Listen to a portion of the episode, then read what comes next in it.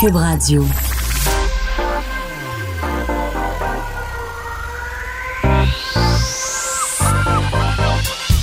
Même l'été, le midi, faut rester informé. Vincent Dessureau. Un été pas comme les autres. Cube Radio. Bon vendredi, bienvenue à l'émission euh, qui est spéciale un peu aujourd'hui pour moi parce que je ne suis pas dans les studios de Montréal, mais bien de retour à Québec. Euh, ma ville et euh, ma foi j'avais un peu d'émotion tantôt. Je suis pas moi qui voyage. Euh, je travaille le week-end à Québec je travaille la semaine à Montréal. Normalement je suis toujours entre les deux villes.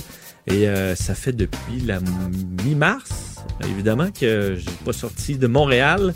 Et tantôt sur le pont, sur le pont Jacques-Cartier, euh, pas sur le pont Jacques, ben, sur le pont Jacques-Cartier où je l'ai traversé, mais ensuite sur le pont La Porte. C'était, j'avais une certaine émotion, surtout que c'est magnifique aujourd'hui, c'est magnifique un peu partout à travers le Québec. Vous voyez le fleuve, j'ai passé à travers euh, sur Champlain pour m'en venir au centre-ville, passer devant la fontaine de Tourny et là dans nos studios de Cube de Québec, on a la magnifique vue sur euh, le Parlement. Donc euh, très très content d'être de retour dans la, la capitale nationale. Euh, c'est c'est très beau. Et euh, de sortir aussi, euh, en fait, pour n'importe qui qui est confiné, n'importe où, euh, ça fait bien de sortir un peu, de voir du pays, alors que ça fait des mois qu'on ne bouge presque plus. Alors, euh, ben, c'est super. Alors que le bilan aujourd'hui, euh, rapidement, c'est bon 19 nouveaux décès, 89 nouveaux cas, donc bilan un peu plus lourd que dans les derniers jours, avec quand même moins de gens hospitalisés, moins 19, moins de personnes aux soins intensifs. Alors bon, le bilan assez stable, mais on voit que ça ne baisse plus. Là. Alors, ce sera à surveiller dans les prochains jours. Euh, je veux revenir parlant de, de cas euh, sur une entrevue qu'on a fait hier avec le délégué général du Québec au Japon. Entrevue que j'ai adorée. J'adore parler du Japon. C'est un pays que j'adore. Euh, et euh, David Brulotte, donc le délégué général là-bas, nous a parlé alors que chez lui, il était 3h30 du matin hier. On a pu parler des Olympiques. Il y a une inquiétude, évidemment, est-ce qu'on devrait annuler complètement les Olympiques? Le premier sujet, c'était ça. Mais on a parlé brièvement des masques. Je posais la question pour être allé au Japon. Une des choses qu'on remarque très rapidement, c'est que même avant la COVID, à peu près la moitié dans le transport en commun des Japonais euh, portent des masques, peut-être 40% mettons, là, pour faire un chiffron. Euh, le port, pourquoi? Euh, on disait peut-être la pollution, mais c'est davantage par respect des autres, ceux qui ont des symptômes de grippe. En même temps, c'est pas 40% des Japonais qui ont la grippe en tout temps. Donc, c'est devenu un peu dans les mœurs pour certains de porter le masque. Et bon, en discutant, on a tout simplement soulevé ce fait-là, qu'au Japon, porter le masque, c'est normal, et que pour les Japonais, de voir qu'ici, il y a des crises là, dans les centres d'achat, les gens qui tirent, qui vident leur panier en le lançant au commis, euh, ça doit paraître pour un Japonais un petit peu particulier. Et euh, le, bon, Journal de Québec, le Journal de Montréal a fait un petit article là-dessus, intéressant, euh, avec l'entrevue. Et sur les réseaux sociaux, je suis allé voir les commentaires. Et c'est pas chic, là. Des gens, puis j'admire, notre collègue Richard Martineau a fait un, article l'autre jour sur le fait que les gens, on dirait, le moins ils sont informés, le plus ils sont sûrs de leur argumentaire.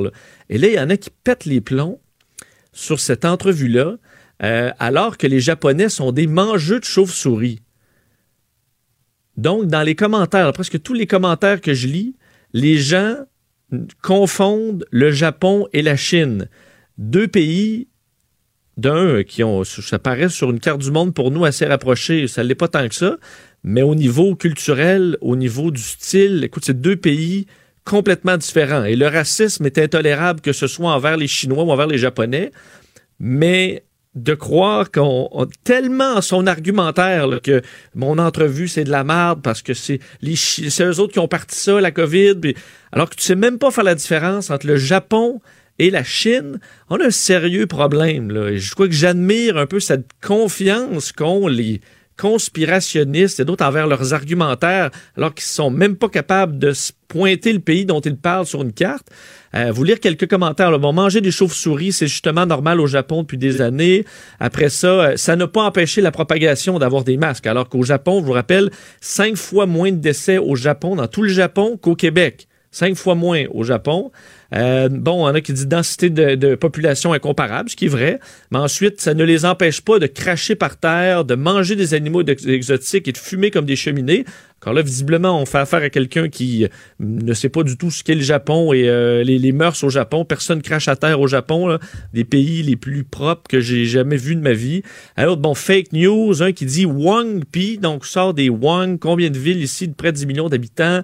Euh, bon, un autre qui dit euh, on est-tu des Japonais tabarnak, gang de rapaces médiatiques, un nuage de merde au-dessus du journal.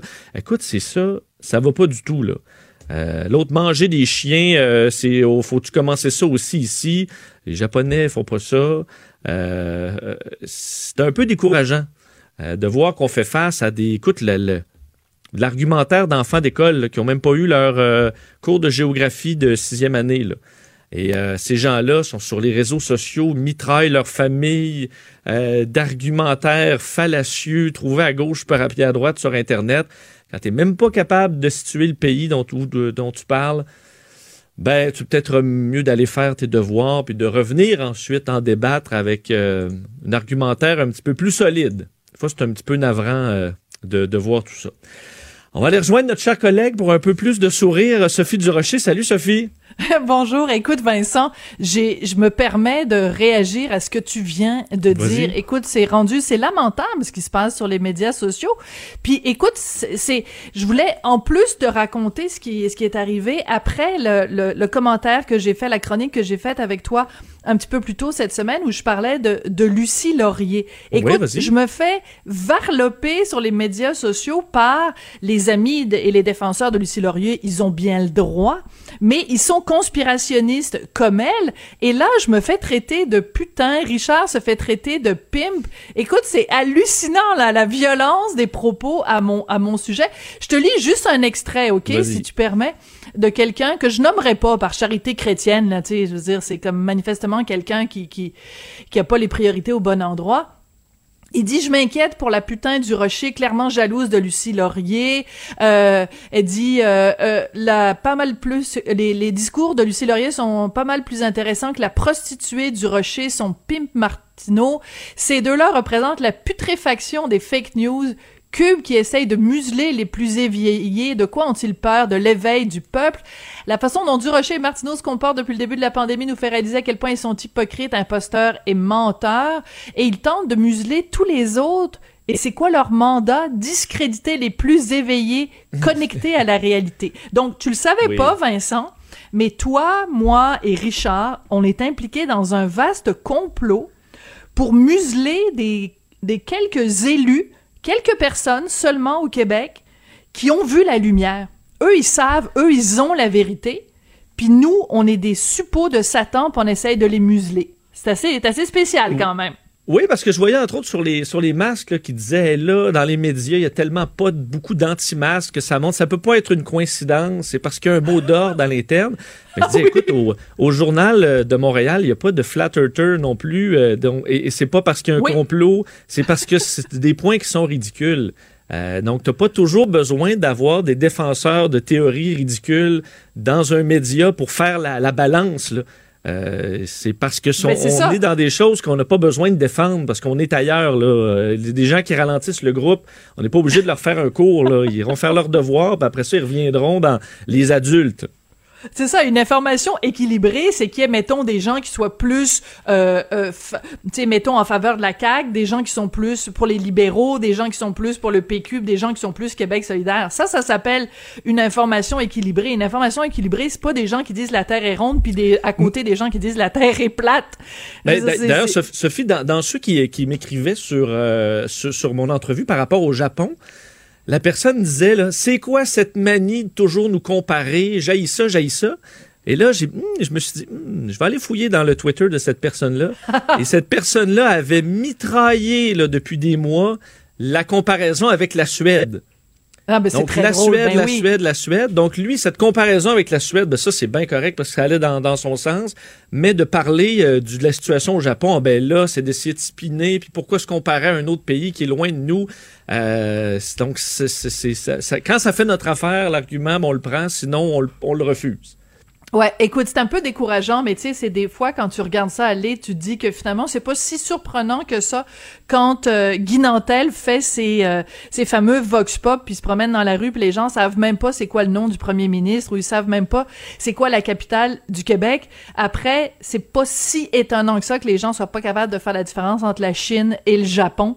C'est c'est euh, je pense qu'il y a des cours de, de géographie et des cours d'histoire qui se perdent dans les écoles québécoises c'est assez, assez désolant, des fois. Euh, Sophie, parlons d'un dossier vraiment intéressant, quand même assez, euh, qui, est intéressant sur plein de facettes. Un organisme proche de Justin Trudeau euh, qui a reçu le mandat de gérer un programme de bourse fédérale, là, ma foi, toute une cagnotte, 900 millions de dollars qui fait aujourd'hui l'objet d'accusations de racisme à l'interne, d'abus de pouvoir. 200 des employés qui, à fait actuel et passé, qui sont sortis pour euh, bon, critiquer cette organisation We Charity qu'on connaît pour le nom francophone Uni.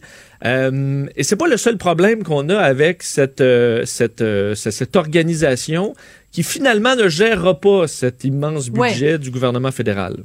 Bon, on a appris, on l'a appris seulement il y a quelques heures que finalement, euh, d'un commun accord entre le gouvernement et l'organisme We Charity, que c'est pas eux qui vont euh, gérer ce programme. C'est un programme donc plus de 900 millions de dollars. C'est une bourse canadienne pour le bénévolat étudiant. Alors je vous entends déjà dire bénévolat et bourse, ça marche pas ensemble. Oui, mm. on a tous eu la même réaction, donner 900 millions de dollars aux euh, jeunes Canadiens pour qu'ils fassent du bénévolat, c'est antinomique là. Je veux dire, le bénévolat, le mot le dit, c'est quelque chose que tu fais volontairement sans rémunération. Ben non, le gouvernement a tellement d'argent dans les poches en ce moment. Dans la hotte du, Père Noël, Justin, il y a tellement d'argent qu'on peut se permettre de donner 900 millions en plus de la PCUE, puis en plus de tous les autres programmes que le gouvernement a fait au cours des dernières semaines. Alors, c'est quoi ce programme-là? on va donner entre 1000 et 5000 dollars à des jeunes qui soit sont aux études ou viennent de finir leurs études pour faire du bénévolat et les aider à passer à cette période extrêmement difficile de la, de la COVID-19. Le problème euh, fondamental, c'est que Justin Trudeau, quand il a annoncé le programme, a dit cet organisme-là de charité euh, est le seul organisme, c'est les seuls au Canada à être capable de gérer un programme de cette ampleur-là. Alors là, il y a plein de gens au gouvernement, des fonctionnaires qui disent ben parce qu'attends deux secondes, toi, ça fait des semaines qu'on gère les millions que tu donnes à tout le monde.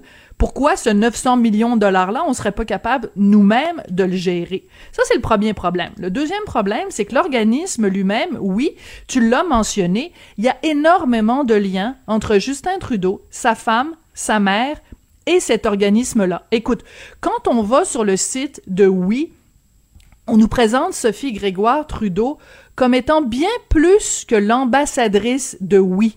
Alors, je vais le dire en anglais. She is its mentor, booster and champion. Donc, oh. c'est la, c'est la mentor. Booster, c'est difficile à traduire. Puis champion, c'est vraiment la personne qui est à côté. C'est comme le cheerleader de, de oui. Et il y a une entrevue avec Sophie Trudeau où elle a dit, ben moi, la meilleure façon de me décrire par rapport à oui, c'est dites que je suis son influenceur principal, lead influencer. Alors, hmm. comment Justin Trudeau peut justifier qui donne 900 millions de dollars à gérer à un organisme dont sa femme est non seulement ambassadrice, mais elle est le mentor et l'influenceur principal. Ça marche pas, là, ça s'appelle apparence de conflit d'intérêts. Donc là, c'est annulé. Oui, c'est annulé, mais écoute, j'ai d'autres choses aussi à te raconter sur les liens entre Sophie Trudeau et cet organisme-là. Elle, elle, anime une balado, on en aime ça à Cube, nous, des balados. Oui. Ben oui, l'organisme, ils ont un balado qui est animé par Sophie euh, Grégoire euh, Trudeau. Et on se rappelle que Sophie Grégoire Trudeau, elle a attrapé la COVID-19 hein, au tout début. Ben, elle eh une ben, des premières, là. Elle a été une des premières à l'avoir et elle l'a attrapée parce que elle est allée à Londres participer à un gros événement international organisé par qui? Organisé par Oui. Et qui était là? Margaret Trudeau, la mère de Justin Trudeau, qui était là, Ella Grace, la fille de Justin Trudeau et Sophie Grégoire, et la fille de Margaret Trudeau qu'elle a eue avec euh, un autre homme après avoir été avec Pierre Elliott Trudeau. Donc, la, la femme de Justin Trudeau était là, la mère de Justin Trudeau, la fille de Justin Trudeau et la belle, et la, la demi-sœur de Justin Trudeau était là. Et là, les gens de Oui, qui sont vraiment dans la barra depuis quelques jours, ont dit ah mais non, on nous on n'a pas de lien monétaire avec Sophie Grégoire. Euh, on ne, on ne la paye pas quand elle fait des événements pour nous. Par contre, on paye ses déplacements quand elle voyage pour nous. Euh, attends deux secondes, toi. T'es en train de me dire que Justin Trudeau donne 900 millions de dollars à gérer pour un organisme qui paye des voyages à sa femme? Parce qu'on s'entend, un voyage, euh, pour, pour beaucoup de gens, mettons qu'on t'invite à Londres, tu dis on va, tu feras une conférence, puis on te paye euh, après ça le voyage, ben on sait bien qu'on va aller, euh, écoute, on va voyager un peu à travers ça, là. Ben, écoute, quand tu es quand tu occupes les plus hautes fonctions de l'État, il faut que tu sois au-dessus de tout soupçon. Et c'est quoi les problèmes qui minent la crédibilité de Justin Trudeau depuis qu'il a accédé au pouvoir? Ce sont des problèmes d'éthique. C'est quand même la première fois dans l'histoire du Canada qu'il y a un, premier ministre qui a été blâmé à deux reprises pour des questions d'éthique par le commissaire à l'éthique. C'est quand même le gars qui a voyagé sur l'île privée de l'Agacan et qui s'est fait taper sur les doigts par le commissaire à l'éthique. Puis, un dernier lien que je veux faire entre Justin Trudeau et oui, quand il a gagné ses élections en 2015, le premier événement, sa première apparition publique qu'il a faite, c'était un événement de oui, et on nous a indiqué quand il a fait cet événement-là, qui était rempli de jeunes qui criaient Trudeau, Trudeau, on nous a dit c'est la quatrième fois qu'il participait à un événement organisé par oui, on appelle ça des We Days. Ben là, je trouve que ça fait beaucoup d'éléments, Vincent, là. Et, qui, et à quel point on s'entend pour une pour un, une, pour un organisme, une organisation du genre, est-ce que l'argent là est bien dépensé quand tu promènes la, première dame canadienne un peu partout? Est-ce que les gens, est-ce que les foules se déplacent pour entendre Sophie Grégoire Trudeau et ensuite vident leur poche pour la fondation? Moi, j'ai, un peu émettre certains doutes là-dessus. là dessus Écoute, c'est vraiment, comme je te dis, dans la vie, il y a les conflits d'intérêts et les apparences de conflits d'intérêts. Et dans, quand tu es premier ministre d'un pays, tu dois te tenir loin de tout ce qui peut ressembler de près ou de loin à un conflit d'intérêts. Et je pense que dans ce cas-ci, euh, l'opposition, les conservateurs, écoute, ils sont, sont grimpés dans les rideaux. D'ailleurs, ils ont adressé une demande à, euh, je pense que c'est enfin un des, une des personnes au gouvernement qui est chargée justement de se pencher sur les conflits d'intérêts, où ils ont demandé qu'il y ait une enquête en bonne et due forme qui soit euh, faite sur les liens entre Justin Trudeau et l'organisme, oui, et la gestion de ce, de ce, de ces, de ces fonds-là. Surtout que au passage, ben là évidemment on apprend maintenant que c'est annulé, donc c'est pas eux qui vont le gérer, mais pour les, les dédommager de la gestion de ces fonds-là, l'organisme aurait reçu 19,2 millions de dollars. En excuse. Ben, pour gérer ça, parce qu'on s'entend que gérer du bénévolat de Canadiens, d'étudiants canadiens, coast to coast, tu sais, euh, Ouskoué, Admaré, c'est un grand pays, fait que je comprends qu'il y a beaucoup de frais d'administration, mais 19 millions de dollars pour donner 1000 dollars à des étudiants qui font du bénévolat, je sais pas, moi, donne-moi 2-3 millions, je suis capable de t'organiser ça, là. Moi, je vais trouver des gens dans chacune des provinces, puis on va s'organiser pour en trouver du monde. Tout ça sent mauvais, Vincent, ça sent vraiment mauvais. C'est, vraiment très, très bizarre. Puis en plus, quand tu apprends que l'organisme a été l'objet d'allégations de racisme, là, c'est, tu rajoutes une couche de complexité à un dossier dont le premier ministre aurait été bien avisé de se tenir très loin. Oui, on se rend compte quand même, euh, les, les, les, histoires euh, sont nombreuses, là, et euh, tu te dis, OK, on se collait à une on peut, peut croire que, Sophie Grégoire Trudeau ignorait qu'il y avait des histoires comme ça, mais on écoute 200 employés, et employés actuels et ex-employés, c'est énorme, qui parlent d'intimidation, de racisme, d'harcèlement, de menaces. Hein, entre autres, une ancienne employée l'engagée en 2018 qui disait, elle faisait des conférences sur le racisme et elle dit qu'elle a été euh, exploitée, muselée en tant que femme noire, dénonce une culture de peur au sein de l'organisation, mm. euh, de torture psychologique dans le cas d'une autre, euh, au point où l'organisation c'est excusé. Là. Alors, on n'a pas dit on euh, c'est pas arrivé, tout ça, c'est des mensonges. On s'excuse en disant qu'on défend fermement l'inclusion, la diversité, le traitement équitable de tous. Mais euh, c'est pas chic là, ce qui se passait visiblement dans cette euh, dans une partie de cette organisation-là. Euh, Sophie, en terminant, on revient sur la COVID. Oui, euh, écoute. Parce que, entre autres, tu, observes, et on l'observe ben, évidemment aux États-Unis, on l'a vu beaucoup, croissance des cas, mais chez les jeunes de la COVID-19. Écoute, je, dois rendre le crédit euh, là où le crédit est dû. Il faut vraiment rendre à César ce qui appartient à César. C'est le journaliste Aaron Derfel de la Gazette, la celui qui avait euh, découvert les horreurs qui se passaient euh, au CHSLD Héron. C'est lui sur Twitter qui a commencé à analyser les chiffres de façon beaucoup plus précise en disant, bah, écoutez, en général, la pandémie à Montréal, ça va bien. Là, c'est sous contrôle. Par contre, il y a une nouvelle tendance qui est extrêmement dérangeante et très inquiétante c'est que les jeunes Montréalais entre 20 et 29 ans sont maintenant au cœur de ce qu'on appelle la transmission communautaire. Et les chiffres qui sortent sont assez et donnent assez froid dans le dos. C'est que si tu calcules le pourcentage de la population du Québec des jeunes de 20 à 29 ans, c'est 12% de la population. Et pourtant, quand on regarde les nouveaux cas de COVID-19 à Montréal, c'est 25% des nouveaux cas qui sont dans la population des 20-29 ans. Et les chiffres qui sortent donnent froid dans le dos parce que depuis le 12 juin, il y a 180 personnes dans cette groupe d'âge-là qui ont attrapé la COVID. Et je pense que ça, ça pointe vers quelque chose qui est un phénomène qu'on connaît bien parce qu'on le connaît dans toutes sortes de niveaux. C'est que quand à cet âge-là, on s'en rappelle, hein, c'était pas il y a si longtemps que ça, Vincent, on se rappelle que quand on a, euh, quand on commence dans notre vie adulte, on a l'impression qu'il y a rien qui peut nous toucher. On n'aura pas d'accident de voiture, on l'attrapera pas le cancer, il nous arrivera rien. La COVID-19, ben non, c'est pas pour nous, c'est pour les vieux. Et je pense que ce qui se passe au cours des dernières semaines, c'est qu'il y a un relâchement général dans la population, ça c'est clair, avec l'été, avec le déconfinement et tout ça.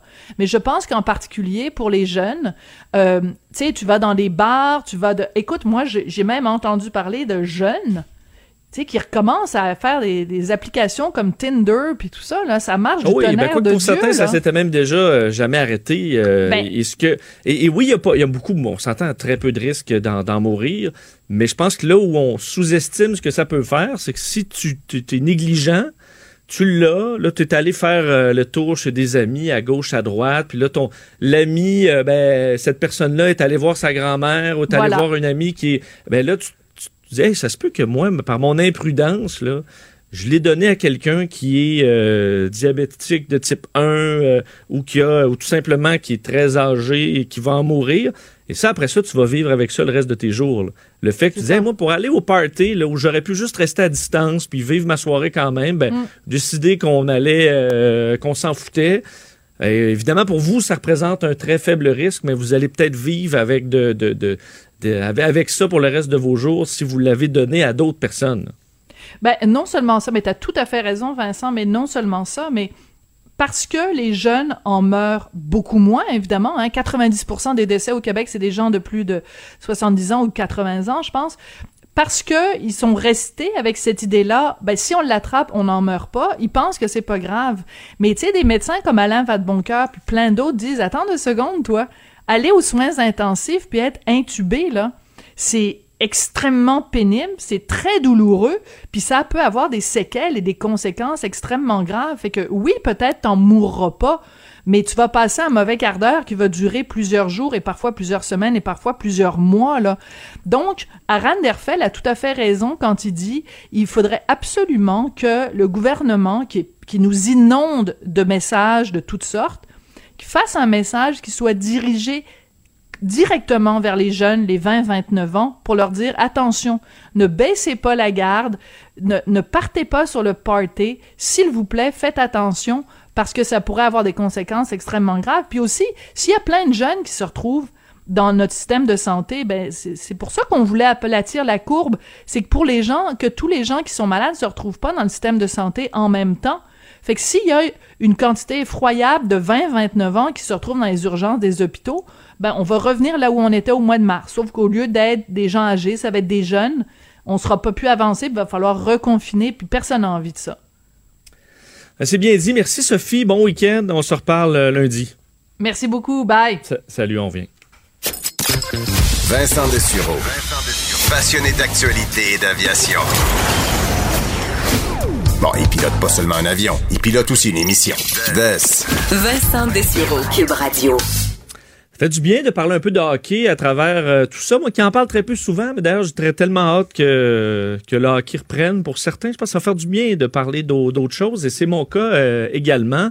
Et un nom qui est revenu euh, dans l'actualité dans les dernières heures, auquel bon, les, les, les, les Montréalais, ben, les fans du Canadien s'étaient attachés à une certaine époque, Mike Ribeiro.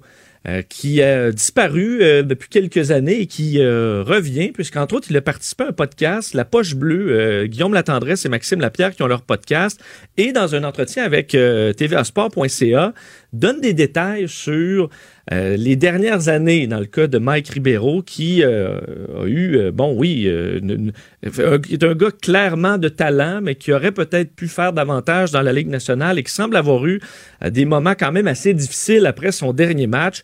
Et en voyant cette nouvelle-là, je dis, ben, faut, faut absolument parler avec avec notre collègue Charles-Antoine Sinotte, qui est évidemment journaliste sportif à TVA Sport, mais qui a aussi sa maîtrise en psychologie sportive. Alors, connaît ça, euh, ce que les athlètes peuvent vivre euh, comme difficulté des fois à travers une carrière, autant à l'amateur qu'au professionnel, où chacun peut avoir ses problématiques.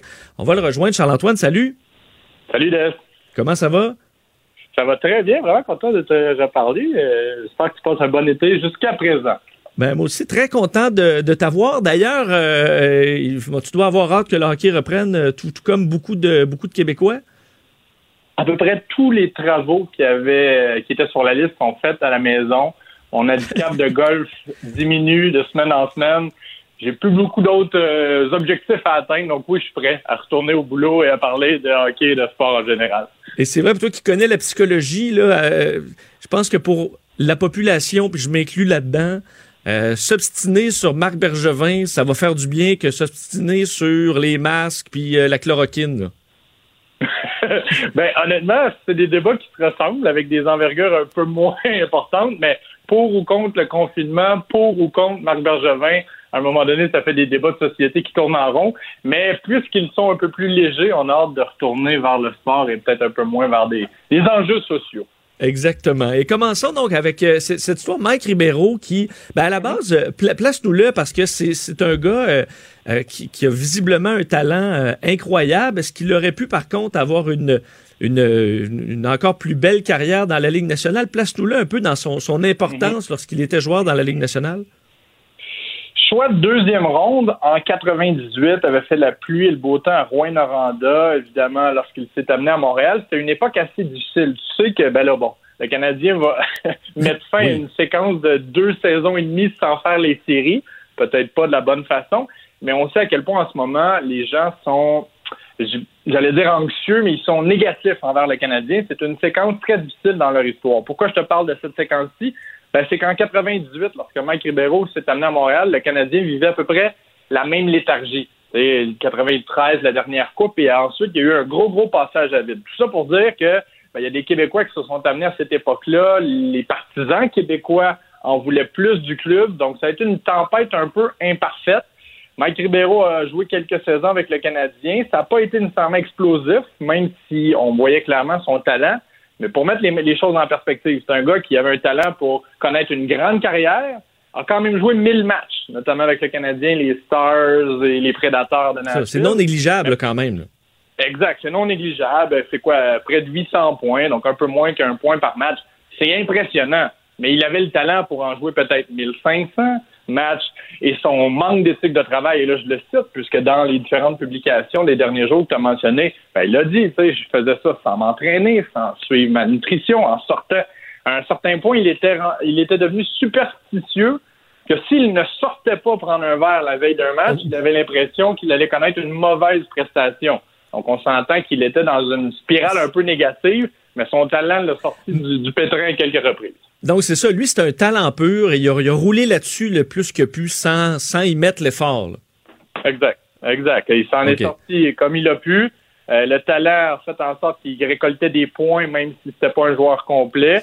Il semble avoir des regrets, mais clairement, il a été un peu tourmenté par sa carrière sportive. En fait, comme plusieurs, tu, le vois dans, ce que tu as mentionné, lorsque lorsqu'il a effectué sa sortie, sa fin de carrière, il a eu besoin de faire complètement l'inverse.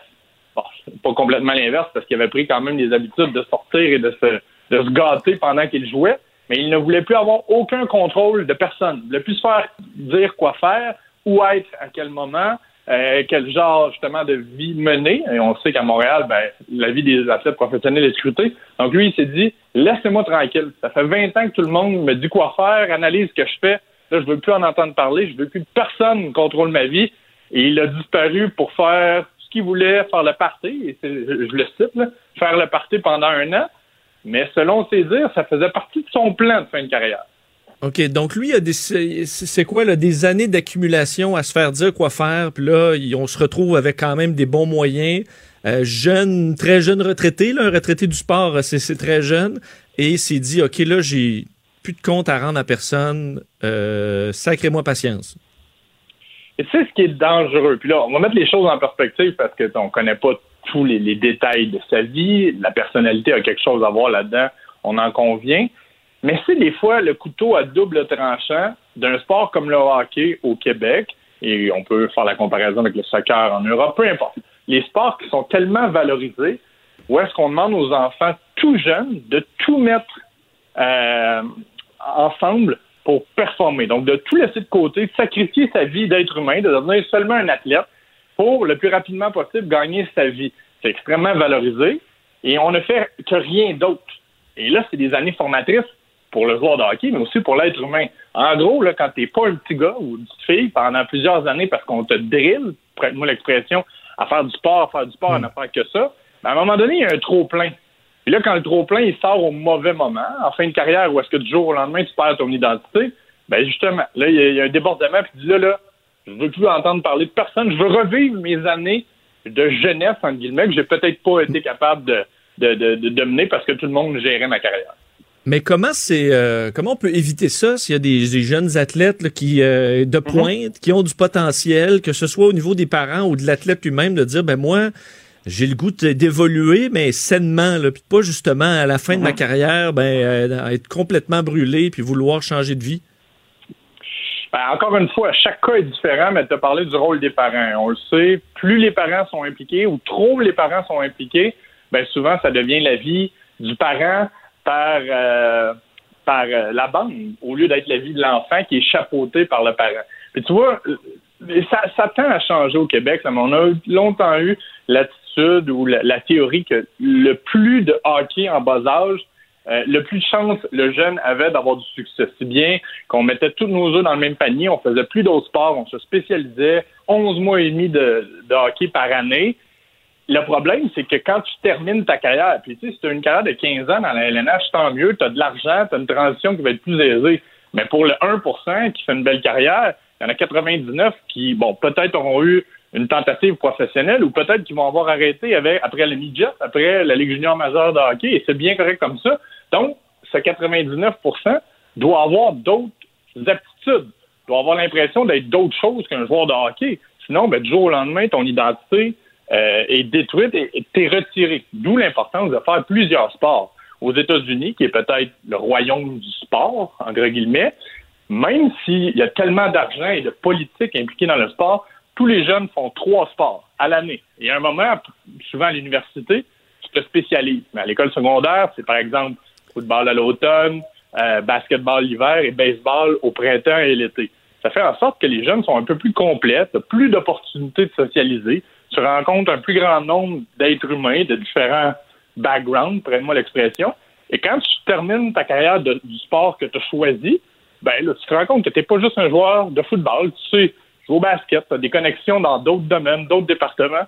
Ça revient à un terme qui est assez cliché mais important, l'équilibre. Et c'est ça, ça doit même pas nuire le fait que jeune, t'aies fait du soccer, euh, à la limite, écoute, ton jeu de pied, euh, à un moment donné, avec des patins, euh, ça t'apprend à connaître ton corps, ce qu'il peut faire, ce que c'est de, vraiment d'être uniquement avec un seul sport. Est-ce que, est que ça aide tant que ça? Je suis pas sûr. Je comprends un certain niveau, ben, mais au départ. As tellement raison. Moi, ben, il y a des théories là-dessus. Moi, je suis un plus grand défenseur de justement euh, l'équilibre parce que dans le fond, là, en bas âge, 5, 6, 7 ans, Mike Ribeiro le dit, son père, euh, d'origine portugaise, qui est un gros, gros fan de, soccer, ben, immigrant ici, a, intégré son fils au hockey parce qu'il voyait la, la, ferveur. Ben, lui a mis les patins à 3 ans. On s'entend qu'à 3 ans, ce que tu veux savoir faire, c'est marcher, courir et éventuellement sauter, lancer un objet, attraper, éviter, contourner, les mouvements de base. là, par exemple, tu joues au, football et au basket. On s'entend qu'au football comme au basket, tu dois capter des objets, tu dois euh, briser une couverture un contre un, tu dois attraper le ballon. Donc, c'est des choses qui sont complémentaires puis qui aident l'athlète euh, à, se développer. Puis peu importe le, sport qu'il va choisir à 15, 16, 17, 18 ans, mais ben, probablement qu'il va être en, meilleur contrôle de ses mouvements fondamentaux, qu'il va être un athlète plus complet. Donc, moi, je pourrais pas être plus d'accord avec toi. Les sports connexes aident le sport principal.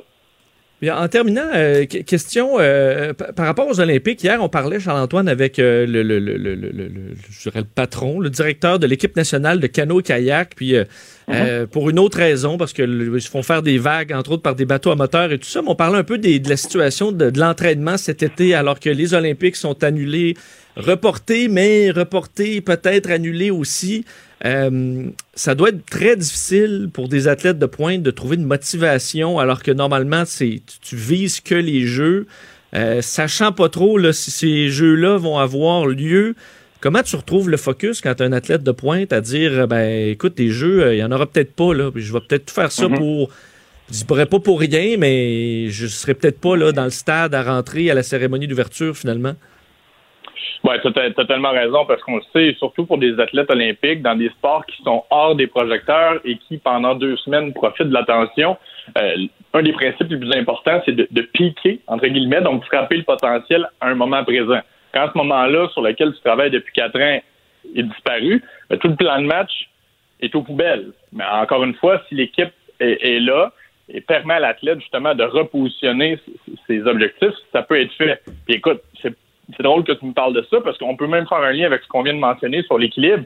À un moment donné, si tu n'as que ça en tête 100% du temps, et c'est ce qui est demandé souvent aux athlètes, ben, ça devient plus difficile justement quand là, du jour au lendemain, on t'enlève ton bonbon, on t'enlève la seule chose pour laquelle tu te lèves le matin. Ben, si tu as un équilibre un petit peu plus euh, adéquat, ben, ça frappe moins fort parce que du jour au lendemain, tu dis, bon, OK, peut-être que j'ai un deux mois de réadaptation ou de réalignement, mais je vais profiter de ces deux autres mois-là pour, peu importe, nourrir mes autres intérêts, mes autres compétences pour développer ou avancer mes études, par exemple. Donc, je pense que là aussi, c'est un, bon exemple qu'à un moment donné, quand tu n'es qu'une chose et qu'il y a un événement comme une pandémie qui t'enlève le contrôle sur ton objectif, ben, c'est difficile pour l'identité. Donc, quand tu es un petit peu plus assis sur plusieurs fondations, ben, tu restes plus solide quand le vent en fait tomber une. Hmm. Mais c'est vraiment intéressant, euh, Charles-Antoine. Un gros merci de nous avoir parlé. On a très hâte de te retrouver euh, dès, que, dès, que la saison de hockey recommence, je suppose. Je suppose également, mais en effet, on a très hâte de, de, retourner sur les ondes de TVA Sport et de partager ce moment historique, puisque peu importe le format, mais ben, ce serait quelque chose qu'on n'aura jamais vu avant et qu'on ne verra probablement plus jamais. Donc, on a très, très hâte d'accompagner les gens dans ce moment assez incroyable. Puis, ça m'a fait un plaisir de jaser aujourd'hui, Très hâte de te retrouver, de te revoir. Merci, Charles-Antoine. Curieux, souriant, cultivé. Vincent Dessureau, le gendre qu'on voudrait tous savoir. Il a une belle tête de vainqueur. Vous écoutez Vincent Dessureau. Le, commentaire de Loïc Tassé, un politologue pas comme les autres. Je un coup d'œil à la politique et euh, aux nouvelles euh, au niveau international avec Loïc Tassé. Bonjour Loïc. Bonjour Vincent. Ça va bien? Ah, mais ça va toujours très bien. Écoute, il fait beau. Qu'est-ce que tu veux de plus? Euh, c'est magnifique. Et on commence en parlant de la France. Emmanuel Macron, il faut dire, bon, c'est un système politique qui n'est pas, euh, qui est pas comme le nôtre. Emmanuel, Emmanuel Macron qui est président. Et euh, on a un changement au niveau du premier ministre aujourd'hui. Oui, c'est normal en, France, si je puis dire, de changer de Premier ministre. Les Premiers ministres sont nommés par les présidents. Et donc, après trois ans, euh, Emmanuel Macron a décidé de changer de Premier ministre. Il faut dire qu'on s'y attendait pour plusieurs raisons. D'abord, comme je t'ai dit, c'est une habitude et euh, Monsieur euh, Édouard Philippe avait fait trois ans mais aussi ça allait pas très bien en France. Euh, et, tu te souviendras, je t'avais dit que le parti d'Emmanuel Macron, la République en marche, avait perdu beaucoup pendant les élections euh, municipales euh, des derniers jours, et donc on s'attendait à ce que Macron fasse passe le balai, et effectivement c'est ce qu'il a fait. Donc il a demandé à M. Édouard Philippe de démissionner, ce qu'il a fait, et M. Édouard Philippe a démissionné avec tous ses ministres. Donc il y a un nouveau Premier ministre qui a été choisi. Il s'appelle Monsieur Jean Castex. Euh, il a 55 ans. Il n'est pas très connu. Juste le, X, si on, c'est un nom qu'on n'a jamais entendu, c'est normal. Oui, c'est normal, c'est ce que je te disais. Il n'est pas très connu. C'est un gars qui est euh, le maire d'une toute petite ville euh, dans le sud des Pyrénées. Euh, il a euh, il a 55 ans. Euh, la ville, c'est Prades, c'est la, ville, une, ville de 600, de, de, de 6000 habitants environ. C'est donc tout petit. C'est un gars donc, comme je te disais, qui est pas très connu, qui est spécialiste du droit public et euh, il a fait ses premières armes euh, comme délégué ministériel au, sport, etc. Euh, il, a beaucoup travaillé, entre autres, dans le domaine du, du, du, déconfinement hein, en France. Et ce qu'on apprécie beaucoup chez lui, c'est qu'il y a un esprit de dialogue, un esprit de rassemblement, un esprit d'équipe. Et donc ça, ça pourrait beaucoup aider, tu vois, le, le, le, le président français a lancé une nouvelle politique. Et oui. le, Emmanuel Macron, euh, depuis qu'il est président, euh, ça a été quand même difficile du, du, début à la fin. Là. Oui, oui, euh, et c'est ce que j'allais dire. Effectivement, euh, il y a eu une réforme avec l'aide de, l'assurance chômage qui est très mal passée, les gens ne l'aiment pas. Euh, les gilets jaunes, ben, ils sont encore là, ça fait très mal aussi à Macron. Et puis, il y a toute la crise du Covid-19 qui fait très mal aussi à la France comme partout ailleurs. Ce qui fait que, en fait, quand on fait des sondages en France, on s'aperçoit que les trois quarts des Français veulent du changement, ils demandent des changements. Ils aiment bien, remarque, le Premier ministre euh, l'ancien Premier ministre Édouard Philippe, qui a 59% d'appui dans les votes. Et c'est un peu ça aussi le problème de Macron, c'est que son Premier ministre est beaucoup plus populaire que lui. Alors comme Macron s'apprête à retourner en élection dans deux ans, ben, tu sais, euh, il n'était pas trop mécontent de renvoyer euh, Monsieur euh, Édouard Philippe en lui disant merci beaucoup pour votre bon travail. Maintenant, on va prendre quelqu'un d'autre. Et comme par hasard, quelqu'un d'autre qui est inconnu et qui lui fera pas d'ombre lors des prochaines élections. Alors, les, les, les, priorités de, de, de, Macron sont, sont, des priorités au niveau social, de la santé, au niveau aussi des personnes âgées et puis, euh, il, il, a aussi, euh, il s'est mis comme priorité la jeunesse. Il veut aider la jeunesse. On ne sait pas très bien ce qu'il va faire. On sait qu'en santé, il veut faire des investissements massifs. On sait aussi qu'il veut euh, donner davantage d'emplois aux jeunes. Mais donc, on va voir comment ce, ce, ce nouveau Premier ministre va arriver à, à livrer la marchandise. En 2018, euh, Loïc, un des dossiers qui a été les plus euh, couverts, dont on a plus parlé, étant l'assassinat de l'éditorialiste, journaliste Jamal Khashoggi. Mhm. Et là, s'amorce à Istanbul un, procès. Est-ce qu'on peut parler d'un ben, procès qui, est important ou c'est une illusion de semblant de justice là-bas? Ben, le procès vise 20 personnes. Euh, il vise 20 personnes, euh, mais qui ne seront pas là, qui ne sont pas présentes. 20 saoudien, dont euh, le vice-président euh, du renseignement euh, en, en, Arabie saoudite, et puis le conseiller aux, aux, relations aux médias à la Cour en Arabie saoudite, qui sont des gens très très importants, mais qui ont démissionné de l'entourage de, de, de l'entourage donc du prince Salman, qui est celui qui aurait commandité l'assassinat de Khashoggi. Et on s'en souviendra très très rapidement pour les gens qui, qui, qui ont peut-être une mauvaise là-dessus. Euh, Khashoggi, donc, comme tu disais, c'est ce journaliste très connu, qui est entré dans le consulat euh, turc, euh, pardon, le consulat en Turquie, donc, d'Arabie Saoudite, à Istanbul, et il n'en est jamais ressorti parce que il y avait des hommes de main on pense bien donc du prince Salman qui l'attendait, euh, qui l'ont torturé, et il y avait, euh, sa montre, semble-t-il, transmettait à ce moment-là ce qui se passait. Il s'est fait mettre un sac sur la tête, il s'est fait étouffer, il s'est fait probablement découper en petits morceaux, et fort possiblement dissoudre ensuite. Son, corps a été dissous et peut-être bien jeté dans le puits euh, du. on n'a euh, jamais retrouvé de traces de son On n'a jamais retrouvé le, corps. Euh, comme je te dis, il, aurait probablement été jeté dans le puits euh, de la résidence du consul d'Arabie Saoudite. Mais on ne peut pas perquisitionner ça parce que c'est un territoire qui est un territoire d'Arabie saoudite. Donc, le procès s'ouvre euh, et c'est un procès qui va faire beaucoup de bruit. Je pense qu'il y a des informations nouvelles qui vont sortir là-dessus euh, et on va essayer donc de faire condamner ces gens. Je te signale qu'il y a quand même des gens qui ont été condamnés en Arabie saoudite. Il y a cinq personnes qui ont été condamnées à mort et, et trois personnes qui ont été condamnées à la prison, mais le procès est secret, donc on ne sait pas exactement qui est derrière tout ça. Mais la vraie question, c'est pourquoi est-ce que la Turquie tient ce procès? Et la raison pour laquelle elle fait ça, c'est pour discréditer euh, le régime euh, en Arabie saoudite. Euh, d'une part, l'Arabie saoudite est un pays rival de la Turquie dans la région, et donc l'Arabie saoudite et la Turquie sont en lutte d'influence dans cette région, donc tout ce qui peut discréditer l'Arabie saoudite est bon pour la Turquie. Et d'autre part, en Turquie, on en parlait hier avec Sainte-Sophie, il y a des islamistes qui sont en place.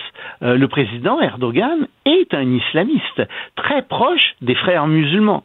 Or, les frères musulmans sont interdits en Arabie saoudite depuis que les frères musulmans ont commencé à appeler à la chute de la monarchie d'Arabie saoudite. Hmm. Donc, tu vois, comme tout est lié, euh, ça, ça, ça, fait partie, en fait, euh, de cette lutte qui existe entre euh, des islamistes, parce qu'en en, Arabie saoudite, ce sont aussi des islamistes, ce sont des wahhabistes, mais ce ne sont pas des gens qui sont, comment dirais-je, ce ne sont pas des gens très fréquentables non plus. Oui, on comprend que c'est pas juste dans un beau souci de justice. Là, euh, tout le monde tire la couverte de, de, son bord. C'est ça, c'est de la euh, propagande et c'est pour discréditer l'Arabie saoudite. Mais, ils, ont raison de le faire en même temps. Je ne veux pas dire que l'Arabie saoudite n'a pas à être discréditée là-dessus. Euh, le, le, le, prince qui est à la tête de l'Arabie saoudite, semble-t-il, est véritablement un meurtrier et il ne devrait pas s'en tirer si facilement. Hein, Loïc, on termine avec la situation aux États-Unis. Évidemment, on regarde, on voit des, des, rebonds de cas dans plusieurs États, au point où des professeurs de certaines universités américaines ne veulent pas rentrer au travail, ne veulent pas rentrer sur les campus euh, tant qu'il n'y aura pas de vaccin. Ben exactement, parce que les trois quarts des universités aux États-Unis ont décidé de, de, de rouvrir. Et c'est un article du New York Times euh, qui, qui, nous apprend ça. Or, les professeurs sont pas du tout contents. Et par exemple, à l'université de Cornwall, euh, on, on, découvre qu'il y a le tiers des professeurs qui veulent, comme tu le disais, pas remettre les pieds dans les campus tant qu'il n'y aura pas un vaccin. Euh, sinon, il y en a un tiers qui dit oui, mais alors avec des mesures extrêmes pour nous protéger euh, du virus, du coronavirus. Puis, il y en a seulement un tiers qui dit oui, oui nous, on est prêt à rentrer quoi qu'il arrive. Pourquoi ben, Parce que les professeurs, en fait, sont plus âgés en général que dans la moyenne de la population. Euh, les professeurs de 55 ans et plus forment 37% du corps professoral en général aux États-Unis, alors qu'aux États-Unis, en général, le nombre de travailleurs de plus de, euh, de, de, de, 55 ans est de 23%. Donc, on comprend bien qu'il y a beaucoup de gens dans les universités qui disent non, non, un instant. Puis, il y a un problème de confinement aussi. Les États-Unis en ont pour des mois de confinement encore, avec les, les taux qu'on a à 50 50 personnes, ou alors ça va poser des graves problèmes. Donc les garderies vont être fermées, etc. Donc les professeurs disent oui, mais écoutez, ceux qui sont plus jeunes, on veut garder que quelqu'un garde nos enfants. Il faut que nous-mêmes on garde nos enfants. Qu'est-ce qu'on ce qu'on peut faire? Mais derrière tout ça, tu as les universités qui sont des grosses machines à faire du fric. Et je suis désolé de le dire comme ça, les universités sont devenues des industries très rentables aux États-Unis. C'est pour ça d'ailleurs que souvent les frais universitaires sont aussi élevés. Et ces universités disent non, non, non, non. Écoutez, nous, on veut que les étudiants reviennent. Et c'est souvent obligatoire pour les étudiants d'habiter sur le campus. Et c'est une source d'argent appréciable pour les universités. Donc, les universités ne veulent pas donner de cours en ligne, ne veulent pas fermer. Elles veulent absolument que les étudiants reviennent pour des raisons d'argent. On peut penser que le sport aussi, qui est très payant pour beaucoup de ces universités-là, va peut-être pousser pour que ça revienne rapidement, les gens dans les stades. Bien sûr, et les universités sont, sont en train de dire justement que euh, non, non, euh, les matchs ne seront pas nécessairement interrompus, on va peut-être avoir du sport étudiant. Mais attends là, comment? Parce que, encore une fois, aux États-Unis, on est autour de 50 000, on est à plus de 50 000 cas de, nouveaux cas de contagion par jour. On va probablement monter à 100 000 ou quelque chose comme ça. Puis on l'a vu ici, on l'a vu ailleurs dans le monde. Après un pic euh, comme ça aussi élevé, ben, faut, ça prend trois mois avant de redescendre ça nous amène quelque part au mois de au d'octobre, novembre. Donc on voit pas vraiment comment les universités vont pouvoir réellement réouvrir, ou alors ben, on va accepter de la mortalité élevée parmi le corps professoral, parmi les employés et aussi parmi les étudiants. Donc tu vois le dilemme euh, où on où on est euh, aux États-Unis là-dessus. Et les universités sont juste un endroit parmi d'autres, une activité économique parmi d'autres, euh, qui souffre énormément de la COVID-19, puis ils sont au début, là. Tout ça pourquoi? Parce qu'aux États-Unis, les campagnes contre la COVID-19 ont été mal faites euh, dans la plupart des États, parce que les États-Unis maintenant sont aux prises avec euh, un rebondissement de la première vague. C'est même pas une deuxième vague, un rebondissement de la première vague qui est non maîtrisé. Et on voit pas très bien comment ils vont arriver à maîtriser ça, à moins qu'il y ait un presque miraculeusement un, vaccin qui soit découvert ou alors un médicament qui soit extrêmement efficace qui soit découvert. Donc attention ici. Oui, vas-y. Non, je veux dire attention, ça va avoir des impacts économiques aux États-Unis et donc malheureusement des impacts économiques ici aussi. On voit les derniers chiffres euh, qui sont sortis tantôt. La Floride euh, ajoute 9500 cas encore, l'Arizona 4400 évidemment la journée qui euh, verra les, autres États se donner leur cas du jour c'est loin d'être terminé. Non, en effet. On va s'en reparler encore la semaine prochaine. Euh, je pense que oui. Bon week-end, Loïc. On se reparle lundi sans faute. Salut, Vincent. Vincent Dessureau. Il rend les affaires publiques tellement plus souriantes. Vous écoutez Vincent Dessureau. On est de retour et euh, moi j'ai fait ma première sortie dans un restaurant dans les derniers jours et euh, c'est bon, c'est très c'est très excitant. Je pense de reprendre des bouts de vie normale et euh, bon, au restaurant où je suis allé, c'était parfait, on respectait toutes les règles de la santé publique et pour des raisons qui m'apparaissent évidentes parce que pour les tenanciers de bars, pour les propriétaires de restaurants, euh, pour beaucoup, là, l'idée de refermer une nouvelle fois parce qu'on a perdu le contrôle, euh, ça signifie une chose et c'est la faillite. Là. Pour plusieurs, on dit OK, on est traversé la tempête, ça a été extrêmement difficile, on s'est endetté, là on repart, mais faut vraiment pas qu'on referme. Évidemment, il y en a qui pourraient passer à travers une autre vague, mais pour plusieurs, euh, c'est, ce serait vraiment dramatique.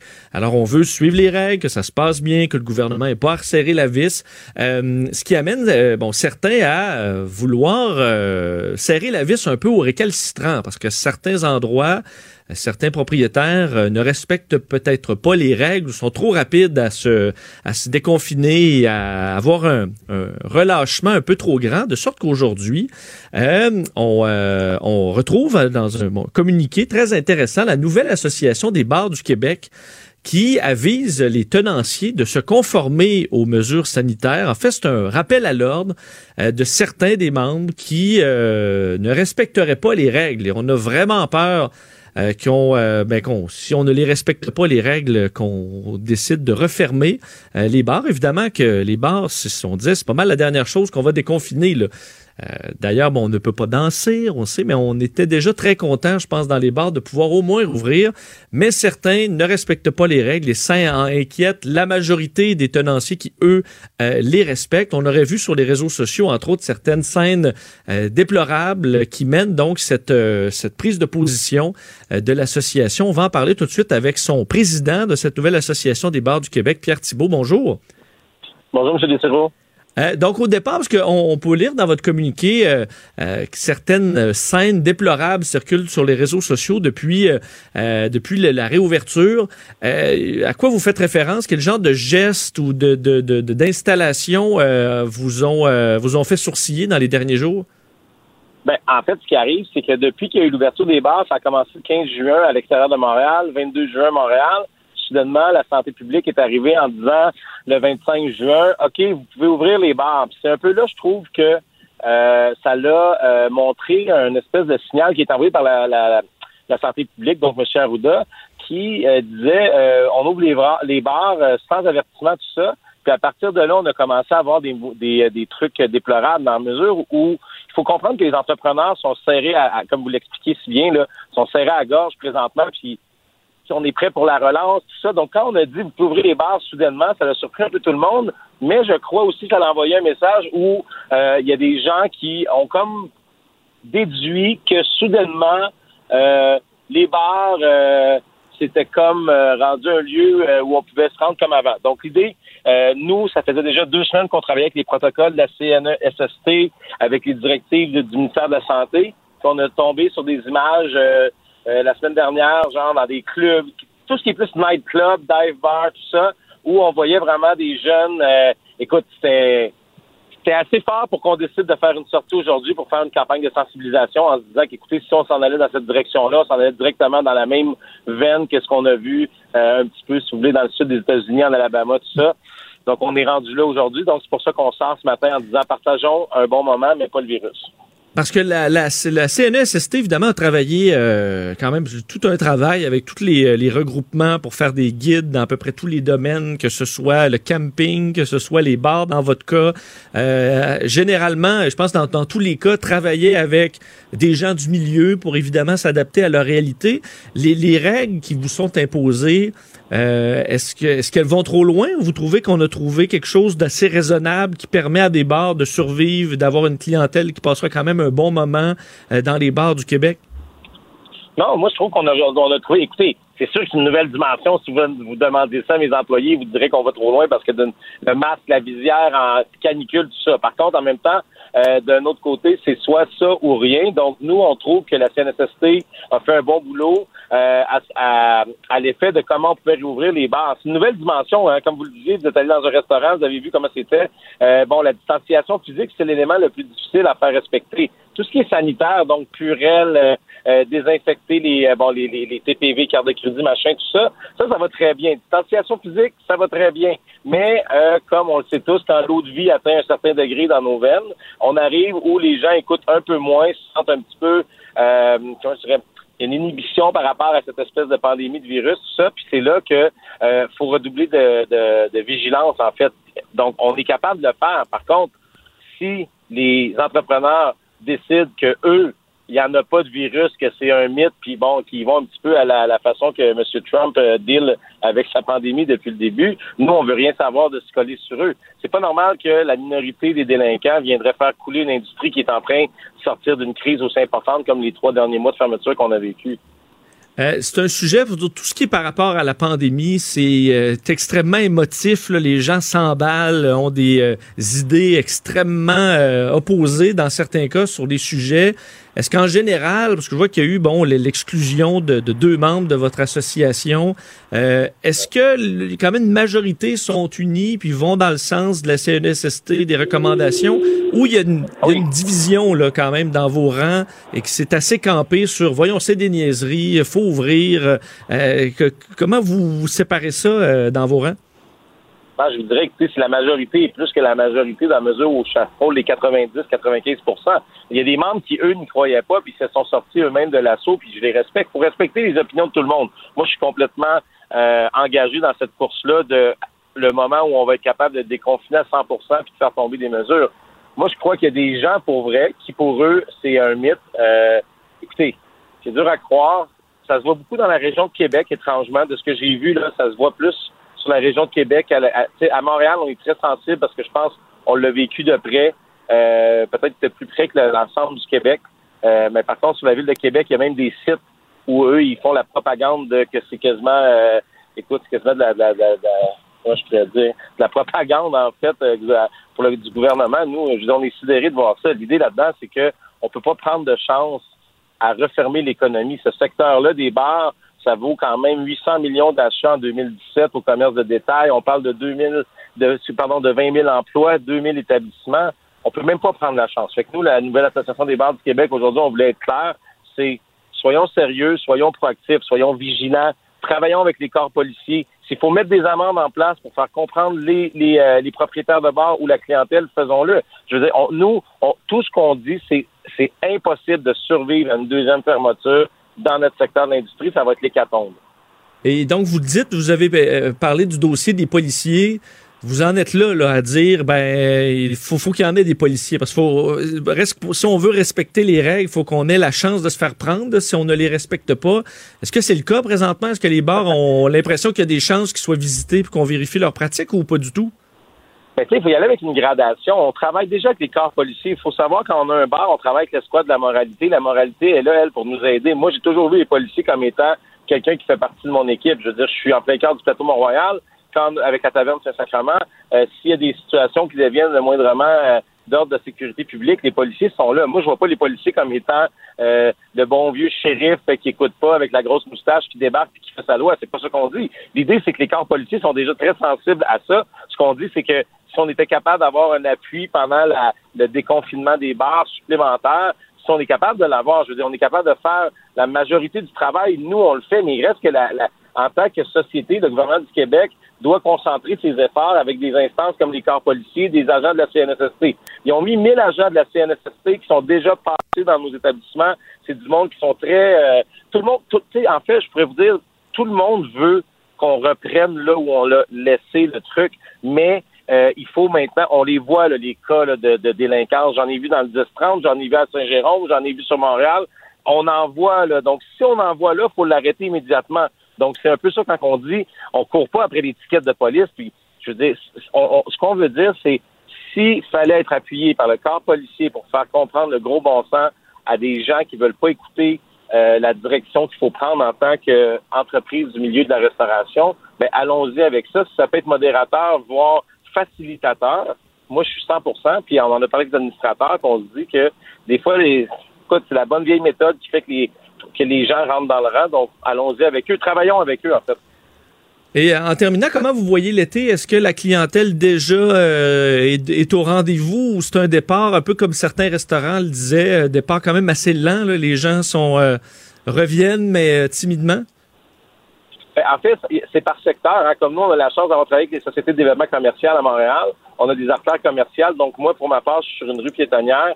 Euh, bon, il y en a qui aiment moins, il y en a qui aiment plus. Pour les restaurants, les bars, c'est magnifique. Donc, nous, le monde est au rendez-vous. Par contre, une chose est sûre, c'est qu'on sait que euh, le, Québécois va visiter son Québec tout l'été. Donc, j'ai l'impression que ça va reprendre assez rapidement si on tient les cordons de la bourse serrés sur la discipline, sur la distanciation physique. Moi, je pense qu'il y a le panier bleu, mais on peut aussi visiter nos commerces de quartier, nos bars de quartier, qui pour une saison seraient visités puis redécoller tout le monde ensemble. C'est ce que j'espère. On va vous souhaiter que ça se passe pour le mieux et surtout qu'on ne se reconfine pas une deuxième fois, autant pour votre industrie que pour, euh, pour tout le monde, parce qu'effectivement, euh, ce serait à la fois difficile pour, euh, pour individuellement, mais encore plus difficile pour des, pour des commerçants et des entrepreneurs. Pierre Thibault, merci beaucoup d'avoir été avec nous. Merci à vous. Bonne fin de journée. Au revoir, Pierre Thibault est président de la nouvelle association des bars du Québec. Donc, quand même une position courageuse, je trouve, de dire, même si c'est des opinions qui, euh, qui euh, sont très campées d'un côté comme de l'autre, de dire, ben non, nous nous récalcitrant, là, rentrer dans les rangs, sinon, ben, on va demander que la police euh, fasse le ménage là-dedans, parce que c'est pas vrai qu'on va ne pas respecter les règles du gouvernement, rentrer en confinement et refermer une nouvelle fois. Et là, ben, malheureusement, pour bien des bars, ce serait la fermeture. Et c'est vraiment pas ça qu'on souhaite à des entrepreneurs qui, euh, ben, qui le méritent pas du tout. Avec Vincent Dessureau, les plus récentes nouvelles sont toujours dans son radar. Vous écoutez Vincent Dessureau. Dans les, euh, dans le courant de la journée aujourd'hui, euh, Monsieur Arruda, donc le directeur national de santé publique, est en Montérégie. Donc euh, aujourd'hui, avec la directrice régionale de la santé publique. On sait que euh, M. Arruda et M. Legault, on les voit moins ensemble, se promènent séparément euh, ces jours-ci. La Montérégie, qui est quand même la deuxième région la plus touchée à Montréal, euh, presque 8000 cas confirmés depuis le début de la pandémie et un nombre de décès quand même important, près de 600 jusqu'à maintenant. Alors, M. Arruda, qui était là pour faire le point, et s'inquiète, entre autres, c'est le point central, s'inquiète d'un relâchement au Québec, qu'on voit quand même qui est visible. et là, c'est pour moi qui le dit, c'est le monsieur Arruda. Vous, euh, je, vous, le cite, demande de ne pas baisser la garde, porter le couvre-visage quand vous sortez. C'est ce que monsieur Arruda euh, demande. Elle souhaite donc éviter une recrudescence des cas. Entre autres, s'inquiète des frontières où euh, le, virus pourrait provenir et revenir par différents pays, notamment les États-Unis. Évidemment, la frontière est, toujours fermée, mais veut éviter la réintroduction du virus par les frontières. Quoique le virus, il est encore au Québec. Il y en a encore presque 100 cas aujourd'hui. Alors, il est encore présent mais on s'inquiète que ça revienne par des, des, voyageurs, quoique ça voyage très peu. Euh, et euh, il s'inquiète donc d'une deuxième vague. On annonce également une stratégie de test pour les travailleurs en CHSLD. Donc, tous les travailleurs en CHSLD vont avoir un test de dépistage par semaine.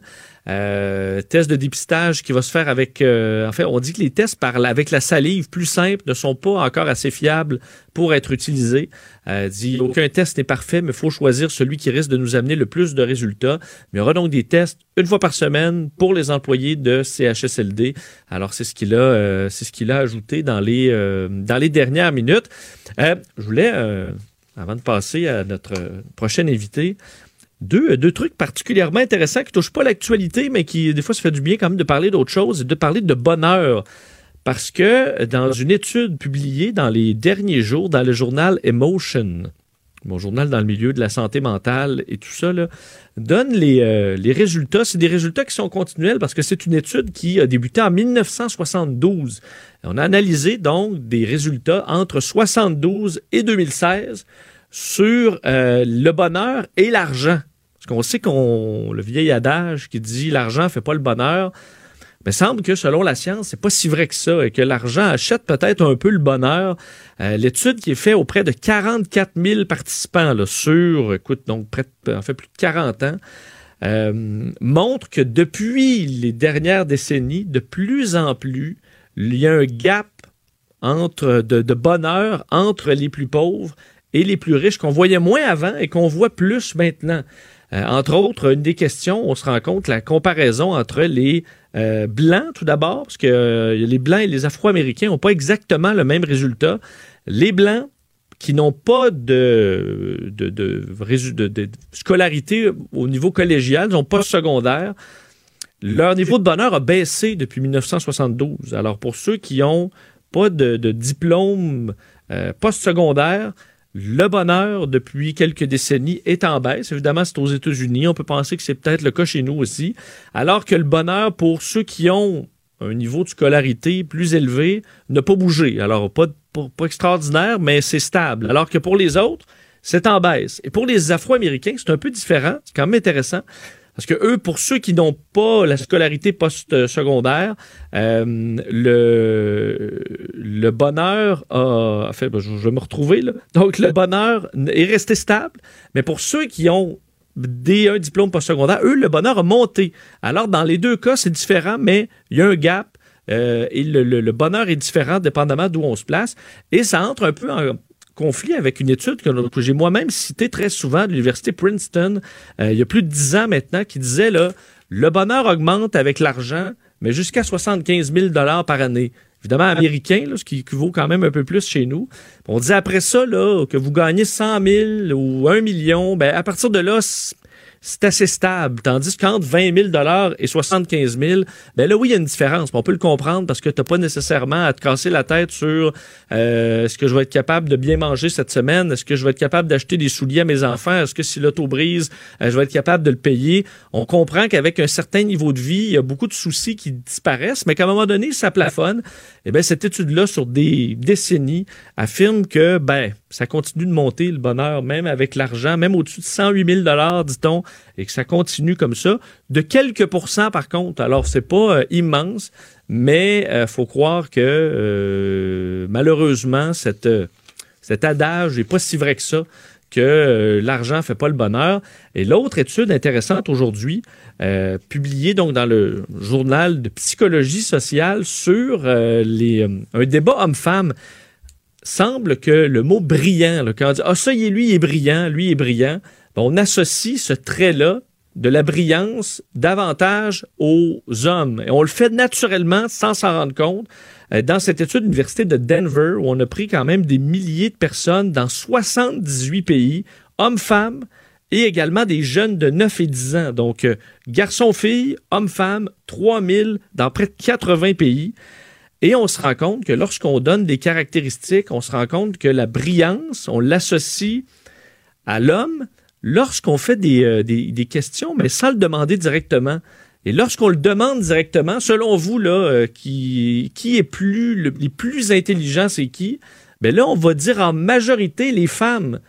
Mais quand on y va dans l'inconscient, avec toutes sortes de tests, donc euh, pour trouver des billets, donc des billets qui sont inconscients, ben là, on associe la brillance aux hommes. Alors, ce qu'on dit et ce qu'on fait, euh, c'est différent. Et là, ça, là-dessus, ce qu'on souhaite chez les chercheurs, c'est de ben, fouiller un peu là-dessus, parce qu'on se dit, est-ce que des femmes brillantes euh, ne se retrouvent pas au sommet de la hiérarchie dans leur carrière en raison de ce biais-là? Ben, c'est fort possible. Alors, c'est ce que la science essaie de détailler de plus en plus. On revient dans quelques secondes. Le, commentaire de Steve Fortin, des positions pas comme les autres. Ben lui, Gaufé, il est, euh, il est très brillant, Steve Fortin. Salut, Steve. Salut, ça va? Ça va bien toi-même? Ben oui, ben oui. Euh, écoute, Steve, tu es un amateur de politique. Euh, moi-même, je suis ça de, très près. Euh, mais j'ai l'impression que pour beaucoup de, de, Québécois, même ceux qui s'intéressent en général à la politique, il faut dire qu'il y a quelques courses à la chefferie. Là. Celle des conservateurs n'est pas nécessairement plus passionnante. Mais la course au PQ, est-ce que ça intéresse vraiment les gens en ce moment?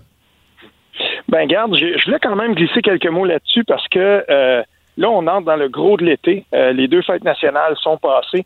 Et puis, euh, c'est, euh, je, vais dire une chose. J'ai parlé avec quelques personnes qui, qui sont au Parti québécois.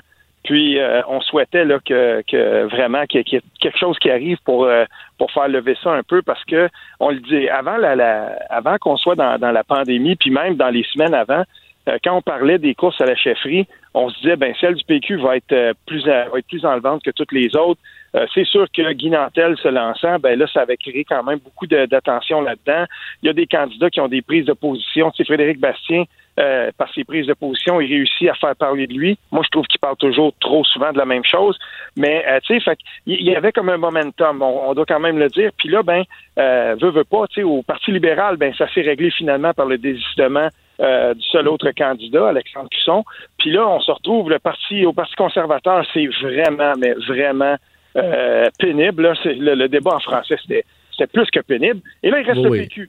Mais pour intéresser les gens au PQ, là, ça va prendre quelque chose, puis j'ai peut-être une ou deux petites suggestions là, pour ça. Mais est-ce, que, juste avant de commencer avec tes suggestions, est-ce qu'en général, là, est-ce qu'on est en juillet là, et que pour les, les Québécois, euh, la politique prend une pause? Évidemment, elle prend une pause réellement là, en chambre, mm-hmm. mais euh, qu'on prend une pause aussi collectivement et que c'est pas nécessairement qu'il n'y aura pas d'intérêt à l'automne? Ben, moi, je pense que euh, oui, on va laisser passer les quelques semaines de barbecue et tout ça. C'est sûr que des candidats vont euh, vont quand même essayer de se rendre visible auprès des membres. Euh, on va essayer de chercher du temps d'antenne pendant les moments où la politique prend une pause. tu sais, là-dedans, là, Frédéric Bastien, il est très fort. Il faut le dire aussi, Paul Saint-Pierre Plamondon, il réussit à tirer son épingle du jeu aussi par ses, son utilisation des réseaux sociaux, ce qu'il fait bien. Euh, généralement. Là, fait que ça, pour lui, c'est un avantage. Ça le rend, parce qu'il faut pas oublier, on veut peut-être se rendre intéressant aux yeux de la population pour faire lever la course, mais c'est aussi auprès des membres. Là. Faut, il faut se rendre auprès des membres. Et pour ce qui est de Sylvain Godreau, ben il, il compte dans son équipe quand même des, des, des gens qui sont euh, très intéressants. Je pense à Stéphane Anfield qui s'est désisté puis qui a décidé de devenir un peu le lieutenant de sa campagne, ben lui aussi, il va prendre position, tout ça, puis il va s'assurer euh, qu'on entende le nom de Sylvain Godreau. Mais en gros, le Parti québécois, s'il veut se faire entendre, il va se faire entendre sur des dossiers très précis, puis je t'en nomme deux. Le premier, c'est le c'est par rapport au nationalisme. Et le Parti québécois va vouloir montrer que le nationalisme de la CAQ, euh, il est très limité.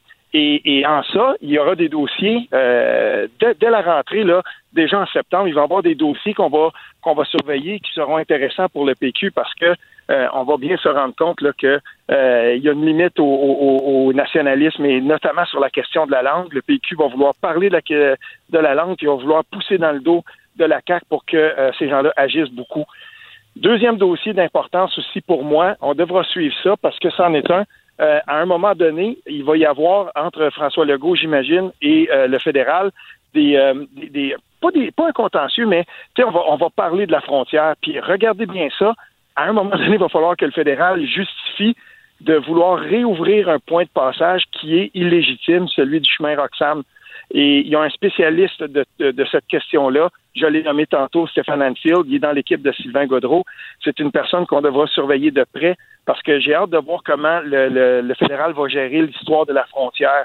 C'est pas que c'est un dossier pour moi qu'il faut qu'il se superpose à tous les autres, mais c'est quand même important. Quand on va ouvrir la frontière, on va faire quoi? Est-ce qu'on va légitimer un point de passage qui est illégitime? Euh, compter sur euh, Stéphane Anfield pour avoir des bonnes idées là-dessus. Et c'est quelqu'un qui est très ouvert à la diversité et ces questions-là, mais sur les questions de la frontière, puis de comment on gère l'entrée des, des, des, euh, des, migrants qui veulent, ben c'est un spécialiste de ça. Mais est-ce que ce sera difficile d'enlever quand même ce dossier-là à, François Legault, qui risque lui-même de, de, de, de, le prendre? Ben, c'est là qu'on va voir comment que ça va se comment que ça va se jouer tout ça parce que dans l'équipe de François Legault, il y, a des, il y a des gens de toutes les allégeances politiques. J'imagine qu'il y a des gens là-dedans qui seraient euh, plutôt d'accord à ce à ce qu'on prenne une tangente un petit peu plus euh, nationaliste ou que, comme celle que le, le, PQ défendra.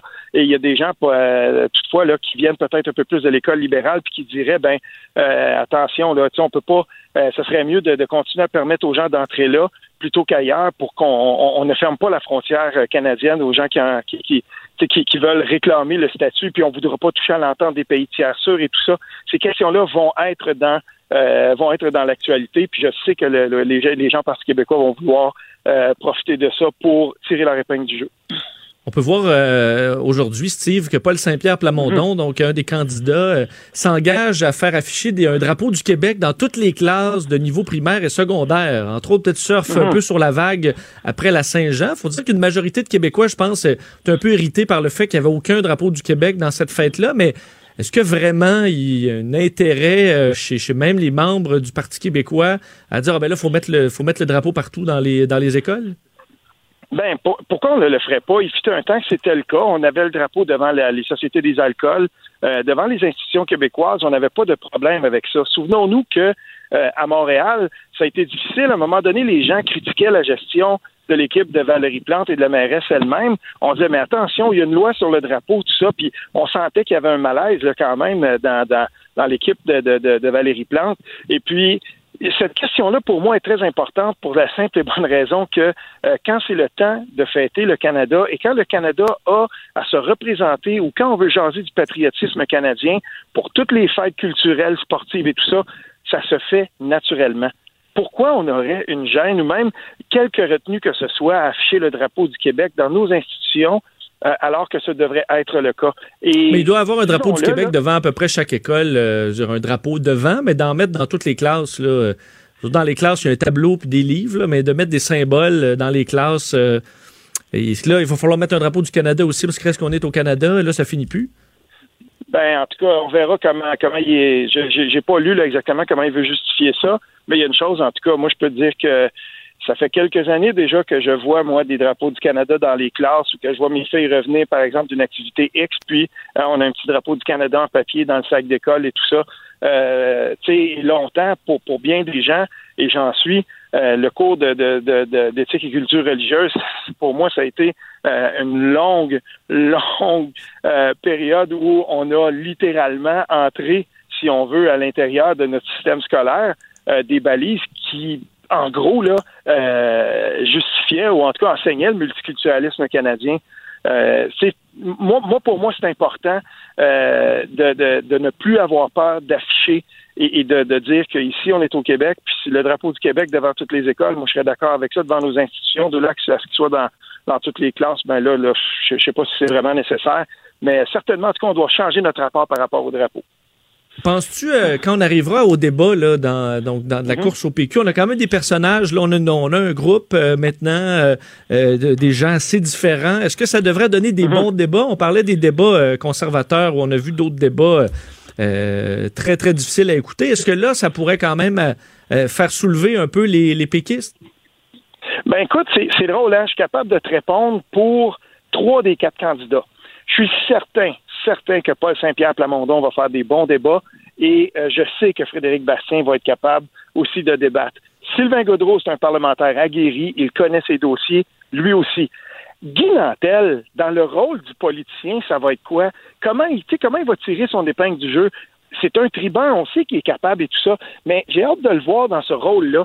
Puis, ben, c'est pour ça que moi, je trouve ça intéressant, cette course-là, parce que le Parti québécois, en ce moment, dans la position où il est, il y a bien des gens qui disent qu'il est à moitié mort. Mais en fait, on le sait, on peut rebondir. Le Bloc québécois a rebondi à un moment donné quand il a senti qu'il y avait presque, il y avait plus personne au fédéral pour le représenter. Ben, on sait jamais aussi, là, c'est, là, ça va bien pour François Legault. Mais François Legault, ça sera pas toujours à 90 de, de, taux d'approbation. Il va frapper un nœud. Puis quand, quand il va frapper le nœud, qui va être à la barre du Parti québécois pour en profiter puis, puis pour essayer? Parce que si le Bloc a réussi à un moment donné à percer, c'est que même dans le Canada anglais, moi, je voyais des gens qui me disaient, mais ça nous prendrait un chef comme Yves-François Blanchette avec sa verve et tout ça. On me le disait souvent, ce de mes amis qui sont dans le Canada anglais, puis qui disaient, vous êtes bien chanceux de l'avoir au bloc parce que c'est un tribun, c'est quelqu'un qui maîtrisait ses dossiers et dans les débats, il a complètement, en, français, là, il a mis dans sa poche en arrière tous les autres chefs. Si on avait un chef comme ça au PQ, est-ce qu'il est dans ce groupe des quatre-là? On verra. Parce que n'oublions pas une chose, puis je vais terminer là-dessus pour le PQ. J'ai posé la question 100 fois. Ben, en tout cas, lui dira que j'étais pas mal tannant avec ça. Mais combien de fois j'ai demandé à Pascal Bérubé, t'aurais dû y aller? Il y a encore des gens, là, c'est terminé les appels de candidature, tout ça. Il y a encore des gens qui lui disent, t'aurais dû y aller. Euh, est-ce que Pascal Bérubé aurait été ce chef-là? On ne saura jamais parce que lui, il se voyait pas là, puis il y avait de bonnes raisons. Mais tu sais, mais, tu, mais tu penses pas qu'il va y aller à fait, parce que Pascal euh, il doit souhaiter tout simplement un meilleur timing pour euh, il, a peut-être pris goût là quand même à être chef. Ben c'est moi je peux te le dire maintenant parce qu'on a déjà parlé de ça publiquement. Euh, j'ai déjà évoqué ça. Euh, Pascal Bérubé m'a toujours dit la même chose. Lui, il ne se voyait pas dans ce dans ce rôle-là.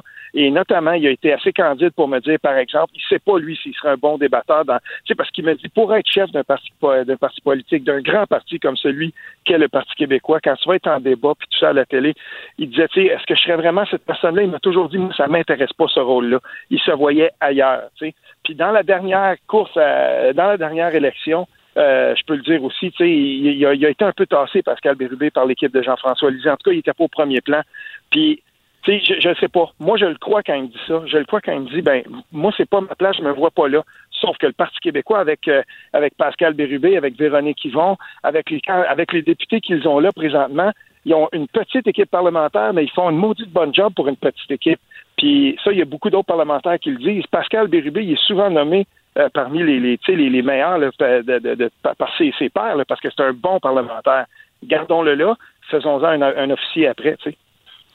Euh, on retire la politique, mais on reste au Québec euh, parce que c'est les vacances pour, pour plusieurs familles un peu partout et certains se tournent vers le camping et il y a des trésors cachés au, au Québec, ça c'est clair. Oui, je vais en parler parce que à un moment donné, je, je, je comprenais pas trop. Des gens me disaient on essaye d'avoir la ligne pour la SPAC et, on essaye, par exemple, d'aller sur le site Internet, puis on se fait dire on est le 18 millième en ligne, puis ça va prendre tant de temps et tout ça. Puis euh, j'ai parlé avec deux différents gestionnaires de parcs, dont euh, euh, au Parc national de Plaisance et, et, et d'autres aussi. Puis moi, ce qu'on me disait, c'était que il y a vraiment, littéralement, les, Québécois renouent avec leurs parcs nationaux et en même temps aussi, de façon plus générale, même dans les, dans les campings privés et tout ça, ils renouent avec le camping. La pandémie aura eu cet effet-là. Et, euh, moi, je trouve ça très intéressant parce que euh, je, suis un adepte de camping depuis toujours, mais là, on le voit là, que euh, c'est les familles, c'est plus les, les, gens qui étaient, par exemple, des habitués, puis tu as des petits endroits et, avant, on me disait, ben, tu sais, on pouvait réserver à la dernière minute, c'était des petits trésors cachés. Il n'y en a plus, Vincent, des trésors cachés. Je pense, par exemple, au, terrain de camping. Euh, les, ça, là, c'est une merveille. Le lac Marie-Lefranc, dans le coin de la Minerve, euh, c'est huit petits terrains et tout ça. Puis on me disait, écoute, c'est, oui, c'était, c'était quand même, c'est un peu reculé, puis tout ça tu peux plus réserver là, là, oublie ça. Les gens se sont jetés sur ce genre de camping-là, sauvage, déconnectés complètement. Ils ont été, les Québécois ont été connectés de chez eux. Beaucoup, on a travaillé à la maison et tout ça. Puis tout à coup, ben, ça devient le fun de se sentir, de partir et, d'être complètement déconnecté, de te dire, ben, voilà, on y va, on va camper, on peut faire ça cette année. Et je suis content de voir qu'il y a un regain, puis que dans une industrie qui en a bien besoin, euh, il y a une industrie qui se porte bien, en tout cas, c'est celle du camping. Et euh, les Québécois, donc, retournent en masse. Moi, je vous dis, là, j'ai quelques petits, euh, ça, c'en est un, un, petit secret. Pour ceux qui connaissent le lac Éco, euh, ça c'est dans le coin de Val-des-Bois et de un camping privé aussi que j'aime beaucoup et, qui, est bien fun. Les gens le connaissent parce qu'il est là depuis les années. C'était un des premiers campings euh, vraiment là, qui accueillait les gens avec les roulottes et tout ça. C'est celui de la chute Fraser. Donc là, on est dans le coin euh, quand on s'en va là dans Charlevoix il y a des petits bijoux comme ça, il y en a partout et j'invite les gens donc à, regarder ce qui reste et, à continuer cet engouement-là, même après cette saison-ci, dans les autres saisons, euh, parce que c'est une des plus belles activités qu'on peut faire et il y, a, il y a un regain de ce côté-là, puis c'est tant mieux. Et activité qui coûte pas cher, euh, qui, est accessible. C'est vrai que c'est pour certains qui n'aimaient pas le camping, mais avoir passé des mois à la maison, à être soudainement dans une petite, euh, petite pièce en toile, ça fait du sens. Là. Ah, moi, ça, il y, a, je te le dis, euh, il y, a quelque chose là-dedans maintenant. On dirait que euh, les gens sont sur les routes, on voit les, les caravanes, on voit les gens, donc ils vont partir des fois avec les tentes, les vélos, les canaux, on part, on réinvestit le Québec, on va dans les régions, puis ça va être important parce que là, il va y avoir des défis pour les régions. On a vu les liens euh, aériens là, qui ont été coupés, mais en gros, au début, on était, on savait pas comment on était pour dealer avec ça, la déconnexion. Ben, je veux dire, le déconfinement dans les régions et tout ça, mais la déconnexion peut aider à ça allons-y et respectons les règles, mais allons-y dans les régions, puis euh, allons-y dans les campings qu'on a chez nous, sont beaux. Vincent Dessureau, passionné d'actualité et d'aviation. Bon, il pilote pas seulement un avion, il pilote aussi une émission. Vincent Dessureau, Cube Radio. Ah, pour ceux qui n'utilisent pas encore le bac brun, euh, parce que des fois votre municipalité euh, n'en dispose pas pour jeter donc les matières organiques, ben, ça s'en vient. Le gouvernement qui annonçait aujourd'hui un investissement de 1,2 milliard de dollars d'ici 2030 pour réaliser une promesse qui date, hein, parce que le gouvernement prévoyait en 2011 euh, parvenir à recycler la totalité des matières organiques en 2020. Ça, c'est maintenant. On n'y est pas du tout. Euh, la cible qui a été repoussée en 2022 et là qui est repoussée à 2025. Euh, projet qu'on qualifie d'ambitieux. Euh, d'y arriver parce qu'il y a du travail quand même à faire. Le taux de recyclage des résidus verts et alimentaires euh, qui a connu une hausse là, dans les dernières années mais euh, enfin, on est passé de 17 à 31 Alors, il reste encore beaucoup de travail pour y arriver. Et dans cette annonce aujourd'hui de ce plan, euh, ça s'est fait en compagnie de, euh, entre autres, la Fédération québécoise des municipalités et de l'Union des municipalités du Québec. On va rejoindre euh, tout de suite la, la présidente de l'Union des municipalités, mairesse de Sainte-Julie, Suzanne Roy. Madame Roy, bonjour. Bonjour. Donc, on le dit, c'est un plan qui, qui prend beaucoup plus de temps que prévu. Euh, mais qui est nécessaire selon vous? Ah, qui est absolument nécessaire parce que si vraiment euh, on veut diminuer les gaz à effet de serre, il faut absolument euh, s'attaquer, attaquer de front tout ce qui est les matières organiques. Et, et là-dessus, on pense juste qu'on peut prendre des aliments de la maison et, plutôt que de faire des gaz à effet de serre parce qu'ils vont être enfouis, au contraire, on peut faire du biogaz et là, utiliser moins de combustible qui, qui est plus nocif. Alors, on peut vraiment se servir de ces matières-là pour en faire un gisement, quelque chose de très positif, alors qu'actuellement, ben, malheureusement, c'est pas encore le cas dans la grande majorité. C'est ça, parce qu'on pour, pour avoir vu un peu ce qui, ce qui ressort à Montréal, il y a les bacs bruns et euh, c'est pas euh, c'est pas toujours ragoûtant, évidemment, surtout en période de, de, de, canicule comme on se trouve. Mais à la fin, ça fait une espèce de mélange un peu dégoûtant avec des, un peu n'importe quoi. On fait pas du beau compost avec ça. Donc c'est vraiment davantage dans le biogaz qu'on va trouver l'intérêt de faire ce travail-là. En fait, dans certaines régions, ça va être le biogaz, mais pour faire du biogaz, la biométhanisation, ça prend une certaine densité de population. Alors là, on pense plus aux plus grandes villes ou à un regroupement de villes. Par exemple, ici, sur la rive sud, nous sommes regroupés 27 municipalités et on fait effectivement de la biométhanisation, donc on fait du biogaz. Et on va l'offrir bientôt aussi à d'autres municipalités. Mais par exemple, dans d'autres régions où là, on va aller vers du compost, puis effectivement, ça sera peut-être pas les mêmes aliments, les mêmes éléments qu'on va retrouver dans le compost pour s'assurer d'avoir un compost de qualité. Alors, il y a différentes possibilités. Ce qui est intéressant dans, dans cette stratégie-ci, c'est qu'il va avoir différentes possibilités aussi. Parce qu'on a beau vouloir mettre des bacs bruns partout, là, mais si on n'a pas les infrastructures pour faire du biogaz, pour faire du compost, pour faire de la matière qui va être récupérée, ben ça va finir à l'enfouissement et on n'aura rien gagné. Justement, est-ce qu'il n'y a pas une inquiétude? Parce qu'on a connu quand même ça, euh, Madame Roy, avec le recyclage. Donc, on a bien de, belles idées vertes, à dire il faut recycler. On a les bacs, on, nettoie nos trucs, on sépare les, les, plastiques, on met ça dans les bacs, mais à bien des endroits, on a vu que ça se retrouvait quand même dans les dépotoirs. Il n'y a plus personne qui veut de, nos, euh, de notre recyclage à l'international, de nos déchets. Euh, donc, des fois, on, fait, on a l'impression qu'on le fait un peu pour, pour l'image et qu'au bout du compte, on n'en prend pas soin du, début jusqu'à la fin. Faut éviter de faire cette erreur-là aussi avec, le, avec les, les, les, les déchets organiques. Et on, on, doit absolument le faire. Les infrastructures doivent être mises en place au même rythme que la collecte, parce que sinon, euh, on aura beau avoir les plus beaux objectifs du monde, ça donnera pas les résultats escomptés. Et ce qui est intéressant avec la stratégie qui a été annoncée aujourd'hui, au-delà des grands objectifs qui sont ambitieux, euh, c'est vraiment qu'il y a aussi les sommes d'argent, le soutien financier à différents programmes, tant au niveau, je dirais, de l'éducation, de savoir qu'est-ce qu'on met dans le dans le bac brun, comment on peut procéder, parce que euh, les gens qui l'utilisent, et plus on l'utilise, plus on découvre des trucs, mieux on fait justement cette récupération de matière-là. Donc, au niveau de la population, enlever les mythes qu'il y a autour euh, du. Et quand je parle de mythe, évidemment, je parle pas de la bébite, là, mais je parle de ce qu'on dit autour du, euh, du bac brun. Et, mais en même temps, il faut absolument qu'on ait là les structures d'accueil. Et ça a été long, comme vous l'avez bien mentionné, quand ça a été annoncé la première fois, juste en tracasserie administrative chez nous pour mettre le projet en place, ça a été plus de deux ans. Alors euh, là, évidemment, il y a de l'expérience qui est acquise et on pense que ça va aller plus rapidement et il y aura du soutien financier pour s'assurer qu'on puisse le mettre en place. Euh, en terminant, euh, évidemment, vous, vous vos, municipalités traversent une période difficile comme, comme tout le monde. Vous en êtes où dans, dans l'aide, dans les besoins qu'ont les municipalités à travers, à travers la pandémie? Alors, on continue nos discussions. Il y a déjà l'élément, une partie je dirais, de l'élément transport collectif. Donc, il y a eu une annonce du gouvernement du Québec de 400 millions pour compenser euh, le transport collectif, je dirais en partie parce qu'on ne sait pas encore ce qui va se passer pour le reste de l'année.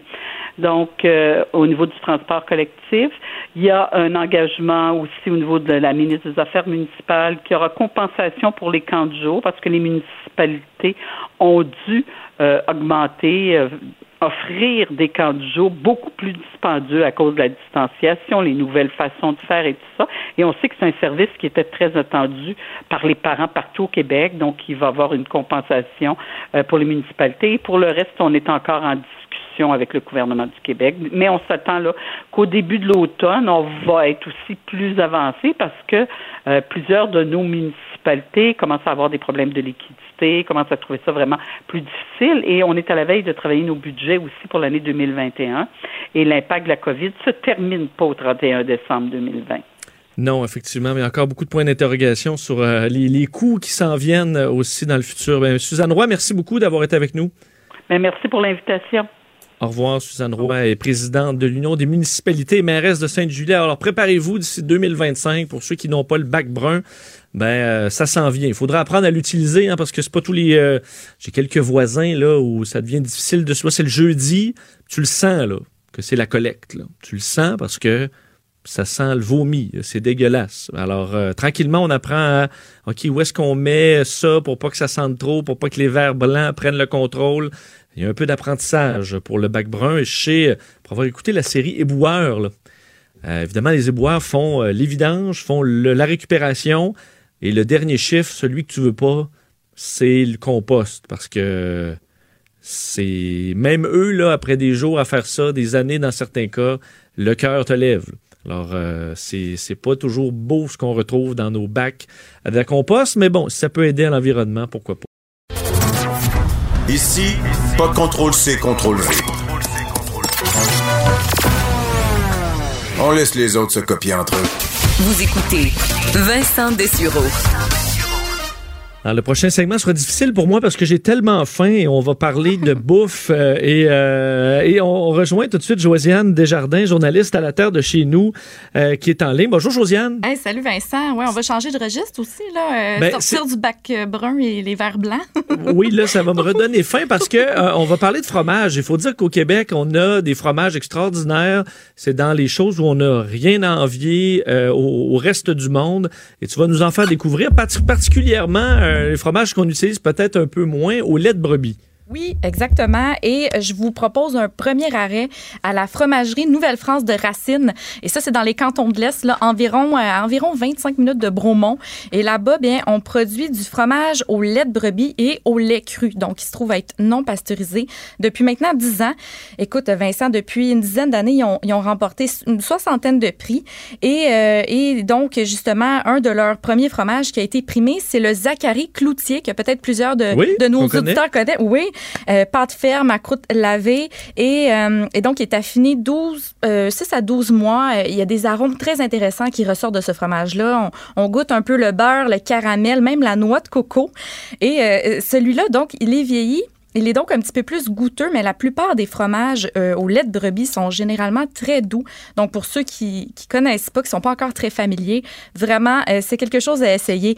C'est moins, euh, c'est plus accessible que la chèvre, mettons, ceux qui ont de la misère. Là. Oui, exactement. C'est ça. C'est même un, beau compromis. Et justement, la fromagerie Nouvelle-France, bien, c'était leur anniversaire la semaine passée. Ils célébraient leurs 10 ans. Marie-Chantal Aude et son frère Jean-Paul. Donc, ils ont marqué le coup en annonçant la construction de leurs propres installations. C'est vraiment gros, là. 2 millions de dollars, donc, qui vont investir. Euh, c'est ça, c'est pour, euh, pour le printemps prochain.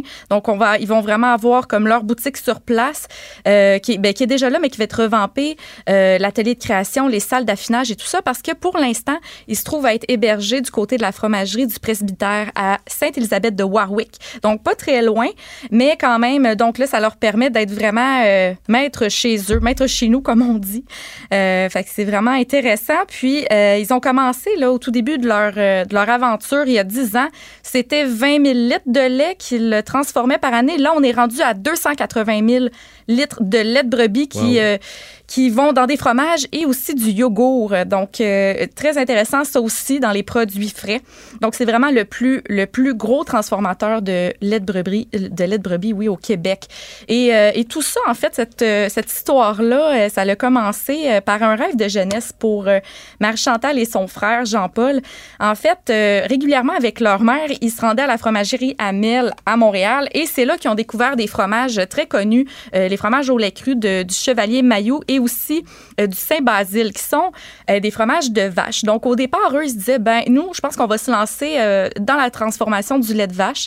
Mais finalement, le timing n'était pas tellement là. Et avec les quotas aussi, il faut dire que c'est assez compliqué. Donc, justement, le frère Jean-Paul, lui, de son côté, ben il y a un de ses voisins à Racine qui, qui, avait un élevage de moutons. Donc, il s'est familiarisé, avec ça. Et, et sa sœur, pendant ce temps-là, ben, elle est allée, est partie en France, aller étudier les fromages. Donc, ils ont vraiment une expertise qu'ils ont bâtie.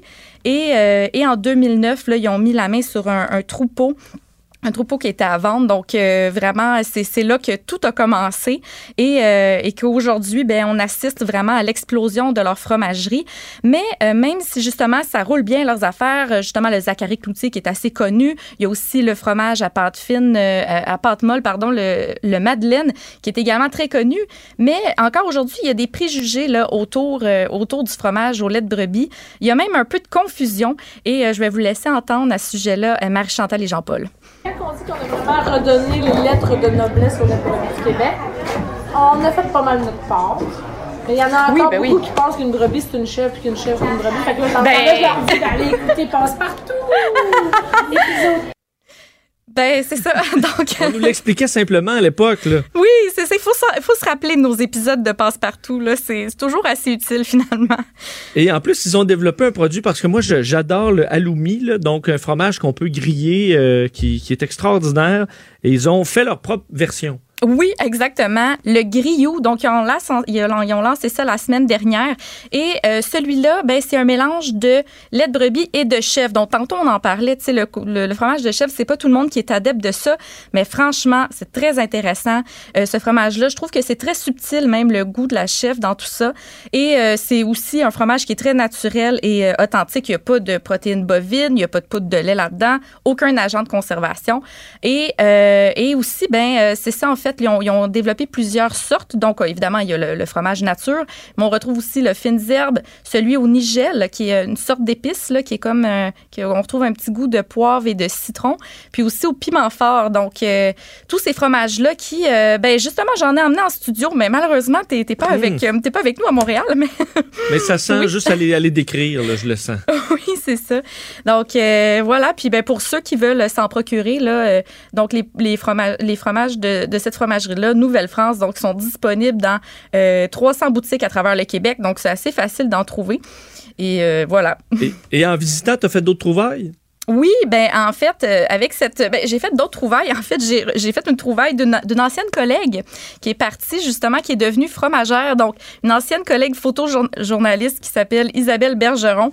Elle, en fait, on peut dire qu'elle a passé de la création de contenu média à euh, fromagère. C'était vraiment un de ses rêves. Et euh, elle a eu même la chance de suivre une formation en France, tout juste avant la, pandémie. Donc, justement, moi, elle m'avait déjà raconté un peu son histoire, mais là, j'ai eu la chance, justement, d'en parler un peu plus avec elle. puis, c'est ça, c'est bien parce que, franchement, vous allez voir, là, je pense que je vais vous laisser l'écouter parce que on va comprendre que son rêve, finalement, l'a jamais quitté. En fait, j'étais venue à Racine pour visiter parce qu'on voulait se partir une micro-brasserie. Puis Marc-Chantal nous avait fait visiter. On a visité la boutique avec des amis. Puis finalement, euh, on s'est pas revus. J'avais fait un, fait un reportage vidéo à son ah, sujet. Oui! Oui, oui, oui. En fait, son fromager était malade, alors elle m'avait dit euh, Ben, j'ai pas de temps pour toi à moins que tu m'aides. Puis ah mon Dieu, mais mon rêve, c'est devenir fromagère. C'est de même que tout a commencé. c'est intéressant quand même, ceux qui, qui, qui, qui, qui acceptent de changer de voie parce que c'est leur rêve. Oui, vraiment. Puis là, elle était à la fin d'un contrat euh, pour un média. Puis euh, justement, elle a, elle a, recontacté cette fromagère-là. Chiki est allée faire un reportage, qui a eu la chance de, de faire du fromage, puis se reconnecter avec ce rêve-là qu'elle avait peut-être mis un peu de côté. Mais finalement, euh, c'est ça. Elle est très heureuse aujourd'hui de, je vais la, je vais la citer, de flatter des cheese. Donc voilà. oui, parce que ça fait partie, ça fait partie du travail. Euh, de, les flatter. Exact. Euh, on parlait tantôt, euh, c'est notre collègue Steve Fortin qui nous donnait des suggestions de, camping, parce qu'on a des régions extraordinaires au, Québec, mais tant qu'à être dans les cantons de l'Est, qu'est-ce qu'on peut faire? Oui, ben le circuit des têtes fromagères. Donc, on reste toujours dans la thématique. il y a 15 15 entreprises qui font partie justement de ce circuit-là, dont la fromagerie Nouvelle-France. Puis c'est un projet tout récent, là, ça a été lancé au printemps dernier. Et c'est euh, Julie Labrec de la ferme Les Broussailles, qui est à Martinville, en Estrie, qui a eu cette idée-là parce qu'elle avait entendu des clients qui disaient euh, faire eux-mêmes leur propre route de fromage. Fait qu'elle s'est dit, ben pourquoi pas juste carrément mettre quelque chose sur pied, que ça soit plus concret. Puis euh, justement d'expliquer qu'est-ce qu'on retrouve dans chacune des fromageries. De son côté, là, euh, à la ferme Les Broussailles, ça se trouve avec du fromage de chèvre. On retrouve aussi du fromage de lait cru. Et euh, c'est vraiment intéressant. Moi, je, je, vous, euh, je vous conseillerais d'aller sur le site créateur de saveurs au pluriel.com et vous allez retrouver donc un dépliant qui est en format, euh, format numérique. Et là, justement, vous allez retrouver tous les fromages fins en grains euh, de brebis, de chèvre, etc. Donc, euh, des mozzarella aussi également. Donc, allez voir ça.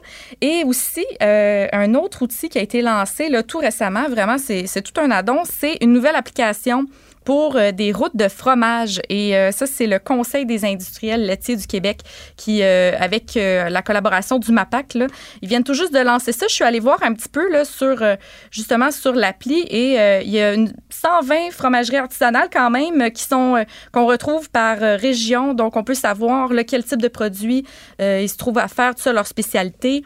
Vraiment, ça, ça donne faim, puis ça donne le goût aussi de, de peut-être entreprendre d'autres types de routes de fromage dans tout ça. Puis euh, également, peut-être une autre chose, Vincent, aussi pour ceux qui euh, n'auraient pas l'occasion donc de, de, pouvoir voyager autant euh, qui voudraient euh, justement cet été, bien, vous pouvez vous rendre sur le site de terroir et saveur.com. Donc, c'est le site de l'Association de l'agrotourisme et du tourisme gourmand. ils ont fait comme un répertoire. Là, il y a vraiment un article dans la section des blogs. toutes les boutiques en ligne où justement les, les, les fromagers peuvent faire des livraisons donc, un peu partout euh, au Québec. Euh, euh, ben, j'imagine, parce que pour la route, route des fromages, j'imagine ceux qui ont des motos, des décapotables, ceux qui veulent juste faire de la route, ça donne une bonne raison d'aller faire un grand circuit routier puis de manger au passage. C'est une très bonne, très, très bonne idée. Ben, Josiane Desjardins, merci encore d'avoir été avec nous. On se reparle la semaine prochaine. Certain, merci beaucoup. Josiane, journaliste à la terre de chez nous, qui nous, qui m'a donné clairement faim. D'ailleurs, c'est l'heure hein, pour moi de partir grignoter un peu. Jean-François Barry sera là dans quelques instants. Bon week-end. Il annonce beau, euh, je pense, pour un bon bout. J'espère que vous en profiterez. On se reparle lundi, 13h. Bon week-end. Cette émission est maintenant disponible en podcast. Rendez-vous dans la section balado de l'application ou du site cube.radio pour une écoute sur mesure en tout temps. Cube Radio, autrement dit. Et maintenant, autrement écouté.